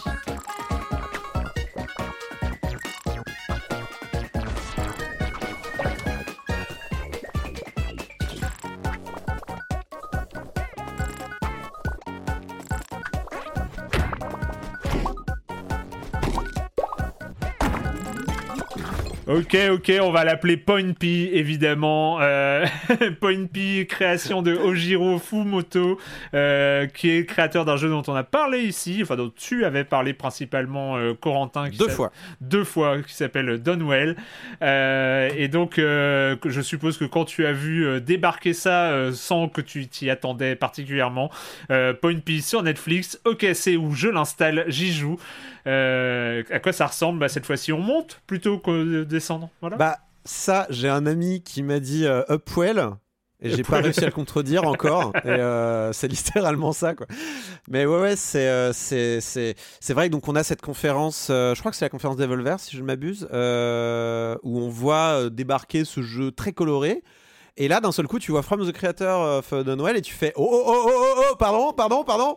Soyons clairs, je pense que Dunwell est l'un des jeux au système. euh, Enfin, c'est un des jeux les plus euh, élégants euh, d'un point de vue mécanique de jeu de, de ces dix dernières années. Quoi. Vraiment, je, je continue à le dire. Je recommande encore une fois la super vidéo de Mark Brown, c'est mon point Mark Brown, qui parle de De Noël et qui décrit pourquoi c'est un jeu excellent. Excellent, qui en plus sur toutes les plateformes ça coûte 3 euros. Je possède ce jeu trois fois, je crois. Je l'ai sur PC, euh, Android et, euh, et Switch. Et donc là, je vois débarquer euh, ce jeu donc qui, qui, qui, qui est en fait c'est la même chose, c'est-à-dire que c'est- format mobile, donc c'est vertical, mais cette fois on monte et c'est très très coloré. En plus, j'entends la musique, je fais, je connais ce musicien, je connais, c'est Callum Bowen, il a fait Picunicus, c'est de la balle, j'adore. Donc euh, Callum Bowen, c'est euh, oui, le mec qui a fait la musique de Picunicus et son, son truc à lui, c'est les poètes poètes, c'est les petits, euh, c'est Mm. les jouets, c'est les trucs comme ça. C'est adorable, c'est mignon, je surkiffe. La, bon. Bref, tout, tout était fait pour me plaire, je, je- et surtout c'est disponible dès maintenant. C'est pour ça que je dis j'en ai marre de cette E3 qui annonce des jeux pour Silence on joue de la semaine d'après. Euh, ça va, on a une vie aussi, on aimerait pouvoir faire autre chose que jouer aux jeux vidéo. Surtout que c'est que des jeux vidéo avec Neon White qui m'ont accroché tellement fort. J'ai jamais testé des jeux aussi longtemps pour Silence on joue, Erwan.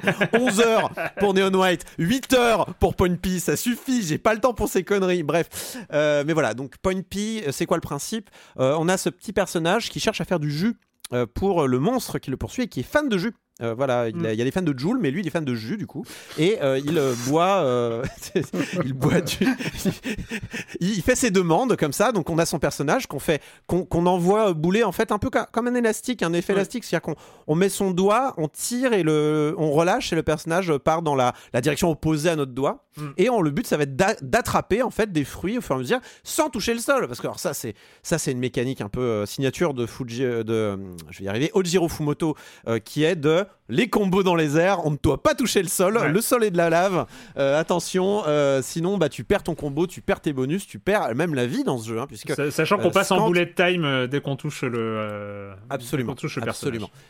Et que le personnage rebondit, il y a plein d'astuces en fait Ouais. pour rester dans les airs. On peut rebondir sur des ennemis, sur des poteries. Dès qu'on va toucher un mur pour la première fois, on va faire un long rebond bien Mm. ample qui permet de, de gagner du temps dans les airs, euh, sachant qu'il y a des murs sur chaque côté, hein, bien sûr, de l'écran. Euh, et euh, en fait, donc le monstre en dessous a une recette. Moi, je veux un jus avec trois pommes de citron et un raisin, s'il te plaît. Très bien. Et donc, tu dois récupérer des fruits qui sont euh, disposés ça et là. euh, Mm. euh, et donc, tu ne dois pas toucher le sol tant que tu n'as pas récupéré tous les fruits de la recette. Et c'est là qu'est tout le génie de ce jeu, euh, puisqu'en fait, il y a un petit timer, tic-tac, Oh. tic-tac. Si, tu, euh, si tu touches le sol et que le timer est à zéro, tu te prends, tu te prends le courroux du, du, du gros chat monstre qui te poursuit, qui est aussi adorable, hein, qui est adorable, Ouais. le gros chat monstre. hein. Il est, euh, il est, dès, dès que tu as la recette, tu le vois, il a les yeux qui brisent, il dit ça y est, je vais boire mon jus, c'est formidable. Meilleur, Et euh, vas, euh, petite parenthèse, meilleur lancement de partie depuis très très longtemps parce que pour lancer une partie, il faut taper sur la tête du chat monstre. Et, et- enfin, franchement, pour lancer une partie de Point P, j'adore. À la limite, je jouerais à ce jeu juste pour lancer des parties. Moi, c'est euh, Ah ouais. Non, non, mais en plus, c'est- c'est c'est bien, c'est diégétiquement intéressant parce que tu énerves le chat qui te poursuit du coup. Mais oui, voilà, c'est ça. tout est, tout cohérent. Et donc, euh, c'est un jeu qui est, qui est super cool parce que donc, il, Ojiro Fumoto, de toute façon, on le sait, il, il- c'est un, c'est quelqu'un qui adore développer pour le mobile. Noël, c'est un jeu qui était pensé Mm. pour le mobile.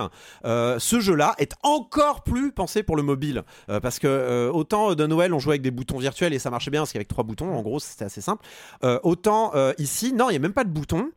Tout est pensé pour le mobile, que ce soit le level design, le concept et la maniabilité du personnage. Tout est pensé pour le mobile. Il y a des loot box, mais attention, the good kind. C'est vraiment, euh, c'est très chouette. Donc on, va récupérer des pièces en jouant de ça. Et en fait, euh, sur- dans le menu principal, enfin quand on entre deux parties, on peut aller sur un distributeur qui permet de, gagner des équipements, euh, qui nous permet en fait de. C'est un système de progression déguisé en vrai. C'est pas vraiment des loot box, euh, mais euh, ça nous permet en fait à, à notre personnage de progresser. En plus de la barre d'expérience classique qui elle débloque au choix une case d'équipement en plus pour euh, s'équiper des différentes choses qu'on va avoir dans les loot box ou bien euh, euh, un saut en plus puisqu'on est limité en nombre de sauts je crois qu'on en a deux au début je sais pas Ouais. exactement combien on en a Oui, on en a deux au Très début mais à la trois, fin hein. on, on- très vite 3. très vite 3 et à la fin moi donc j'ai maxé mon personnage on en a une dizaine voire 11 si on a envie si on équipe un, un- un saut supplémentaire très facilement donc vous pouvez imaginer le la difficulté du jeu s'amoindrir au fur et à mesure qu'on joue c'est drastique quoi et surtout surtout Erwan le jeu a un sens de la progression. Ce jeu surtout a une fin. Et pour un jeu mobile je trouve que c'est couillu de mettre vrai. une fin. Parce que donc euh, j'ai été tellement accroché que donc je l'ai je l'ai un peu euh, je l'ai un peu enfin, je, me- je suis resté accroché dessus et donc je l'ai fini. Euh, et il faut 7, 7 à 8 heures pour le terminer. En tout cas pour moi il m'a fallu 7 à 8 heures. Euh, mon personnage était au max de sa puissance la fin est formidable. La fin est formidable. Euh, évidemment qu'il y a une apothéose de difficulté à la fin qui permet un petit peu de, mettre en application tout ce qu'on connaît. Je ne vais rien révéler de la fin. Vous allez découvrir ça comme des grands. Mais euh, disons qu'on on vous accroche et par, on va dire, l'aspect très. euh, le, le feedback, le jeu, et sans mauvais jeu de mots, a du jus.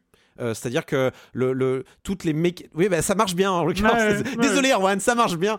Euh, mais le, les bruitages, la manière dont le personnage rebondit, le feeling, tout ça, ça marche bien. Tout est pensé pour donner envie de, de jouer.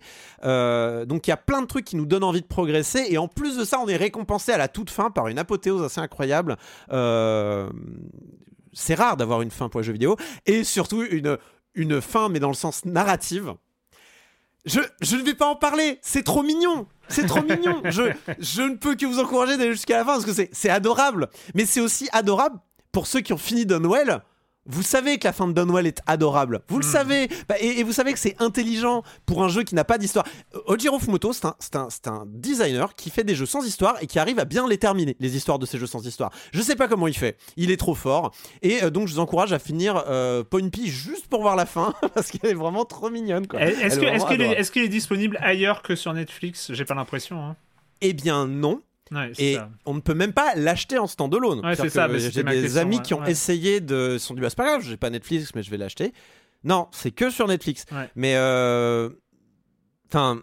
Je comprendrais hein, qu'on n'ait pas envie de s'abonner à Netflix pour ça ou quoi, mais. euh, Alors, en tout cas, la pour proposition- ceux, pour, ceux qui, super. euh, pour ceux qui sont abonnés, celles et ceux qui sont abonnés, n'hésitez pas à aller sur l'appli Netflix. Il est disponible, il est en première place parce qu'il vient de sortir. Donc, euh, donc voilà, vous le trouverez facilement. Euh, ça s'appelle Point P. Moi, je mets juste un, un tout petit commentaire parce que il est super agréable. Sa force, c'est qu'il est mignon et très facilement. la prise en main est super simple. C'est très vite chaud quand même. Enfin, euh, je veux dire, dès que. Enfin, je trouve qu'il y a vraiment une rupture. euh, le début, t'as un ingrédient, puis deux, puis trois. Et dès que ça passe à quatre, euh, quand t'es pas prêt, en fait, c'est, et je trouve qu'il y a une vraie courbe de progression, un vrai truc de réflexe à avoir à ce moment-là. Où moi, je suis vraiment, j'ai vraiment une, un- une barrière de difficulté euh, là. Mais c'est tellement mignon que j'ai envie de persévérer. Mais, mais pour le coup, c'est vrai que c'est pas facile, quoi. Attends, est-ce que t'as croisé les interdictions de fruits? Non, non, mais au, je. bout d'un moment, voilà. t'as- au- bout d'un moment, on t'interdit des fruits. Ça devient n'importe quoi. Et euh, genre, la dernière recette, pour donner un niveau de difficulté, c'est 5 fruits de 3, de trois euh, natures différentes et deux fruits interdits. C'est- C'est un enfer. Et euh, par ailleurs, vraiment, il y a une difficulté, mais ayez bien conscience que vraiment, plus vous jouez et naturellement ça Ouais. devient moins difficile parce que vraiment, quand votre personnage a un saut en plus, des fois ça fait vraiment la différence. Ou quand votre personnage a un équipement en plus, ça fait vraiment la différence. Il y a aussi, on l'a, je l'ai pas dit, mais il y a des puzzles. Allez, euh, il y, a, il y a tout un système de, de puzzles qui est un peu caché, pas vraiment, mais en vrai, au bout d'un moment, vous explorez peut-être un peu le menu principal. Il y a peut-être des menus que vous n'avez pas vus, Euh, mais il y a tout un système de puzzles qui permet de gagner des pièces facilement pour aller s'équiper euh, en, en bon euh, matos. Et mais vraiment, une fois qu'on est full équipé. C'est, ça devient vraiment, euh, c'est pas une formalité, mais ça plus votre niveau personnel qui va augmenter parce que vous êtes bon, vous devenez meilleur au jeu. Ça devient vraiment, euh, ça devient vraiment très très prenable comme jeu. C'est, c'est prenable. Donc euh, Point P par le créateur de Dunwell, euh, disponible, disponible sur l'appli Netflix. Et ben écoutez, Bravo. on est, ar- on est arrivé, euh, on est arrivé au bout. C'est incroyable, c'est incroyable. On est arrivé au bout de ce, de, de, de ce non E3 et, euh, et de ce qu'il a euh, charrié avec lui comme jeu déjà accessible notamment.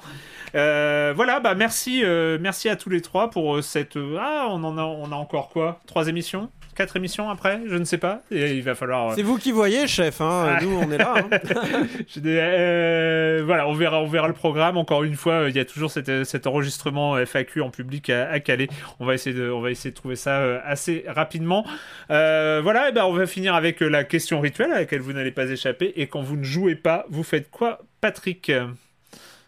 Euh, alors moi, je vais vous parler cette semaine d'un site web que je trouve exceptionnel. Et je pense qu'il faut le mettre en lumière. Je voulais vous en parler.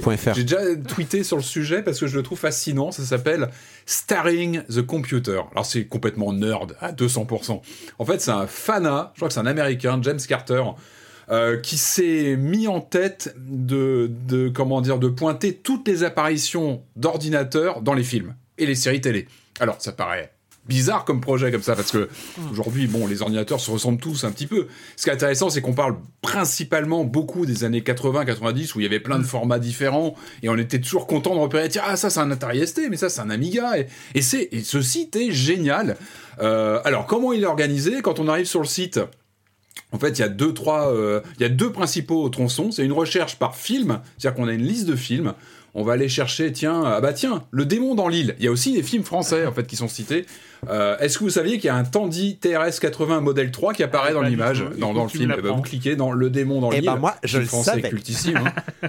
Et ben, vous avez une petite image. On voit Annie Dupéret derrière le micro, la photo du film, et c'est là. On peut faire des recherches aussi par ordinateur. On va dans la section ordinateur et là, hop, on scroll. Alors là, on va chercher, bah tiens, euh, tiens, de l'Amstrad PCW, du Apple, on a du Apple II. Alors, Apple II, évidemment, il y a une liste SACOM parce qu'il est très populaire. Mais on a des machines très obscures. Il y a une longue liste très longue liste, avec des machines des fois très pointues, des compacts Presario 425, enfin, voilà, on peut trouver des...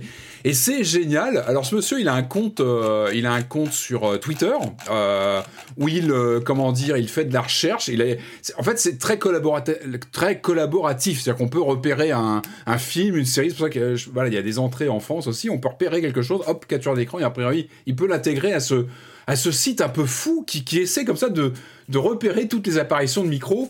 Et c'est, moi je trouve ça génial. Alors c'est effectivement c'est complètement, euh, c'est quand même étrange comme truc parce que c'est pas forcément, c'est souvent qu'un élément de décor. Mais pour nous, pour nous les passionnés en général, bah, on tique dessus, on se dit mais ça c'est c'est un micro que je connais, tiens, c'est tel modèle, etc. C'est tel millésime.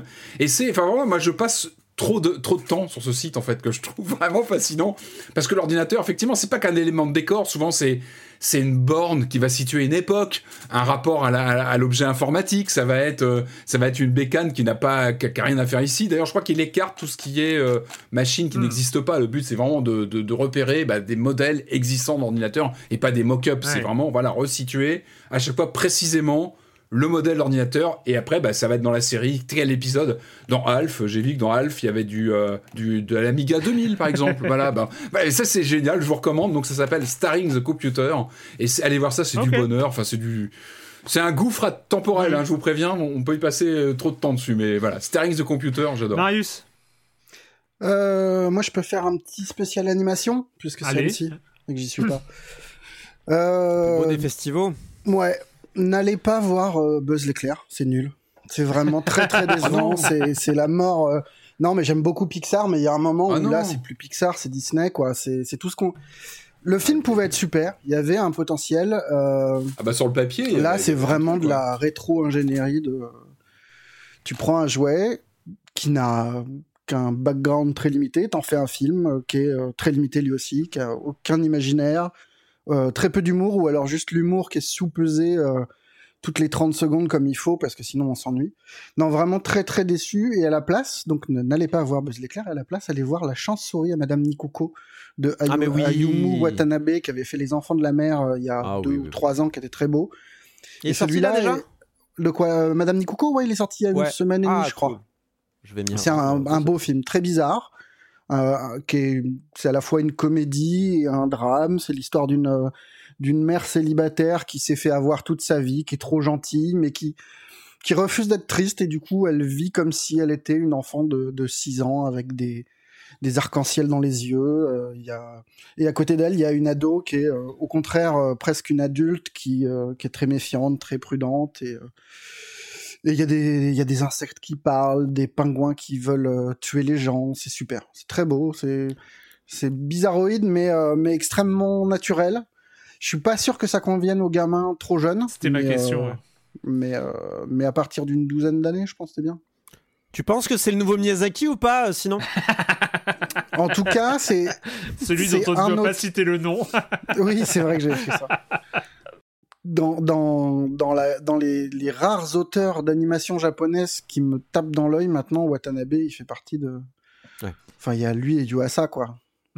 Là, les j'avais vu les enfants, en fait, euh, euh, J'avais vu les enfants de la mer, c'était vraiment euh, extraordinaire. Vraiment Ah ouais, c'est très beau, ouais. Faut le voir, faut le lire, c'est un très beau manga aussi. Cool.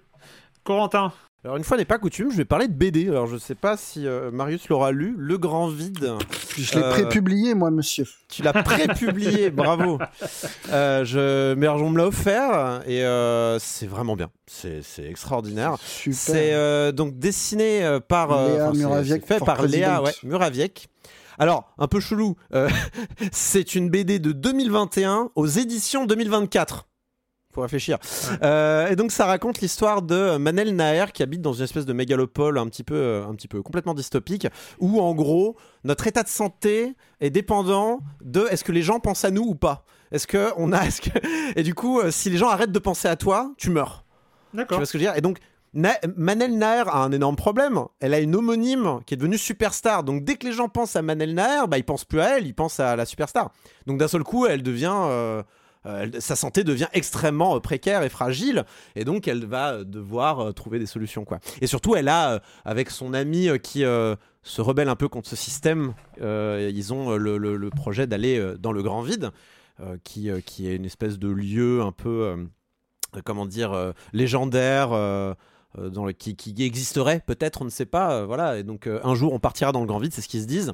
Euh, et donc euh, le dessin est formidable. Honnêtement, on dirait un peu, c'est un mélange. La, la couverture n'est pas du, enfin, est pas vraiment représentative de ce qu'on a euh, dans le dans la BD, mais euh, le- en fait on dirait un peu des personnages d'une d'un mode d'emploi Ikea, un peu qui euh, qui se donneraient la Oh réplique. J'aime vachement plus. Non mais c'est Il y joli, a une mais influence manga de ouf et qui est à la fois dans, dans, dans la disproportion. Elle a, elle a un goût, elle a un kink pour les mains et les pieds que tu Oui, vois vachement, qui, qui, qui sont toujours dans la enfin, c'est toujours dans la déformation avec le premier plan et des bras qui sont beaucoup trop longs et tout. Non, c'est super. J'adore. c'est su- mais, mais, euh, la plupart du temps, en plus.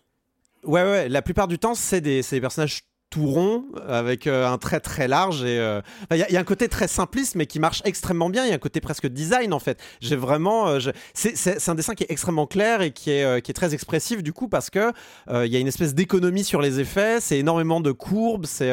Enfin bon, je- mais après, je vois ce que tu veux dire hein, sur l'aspect déformation. C'est, très, très déformé.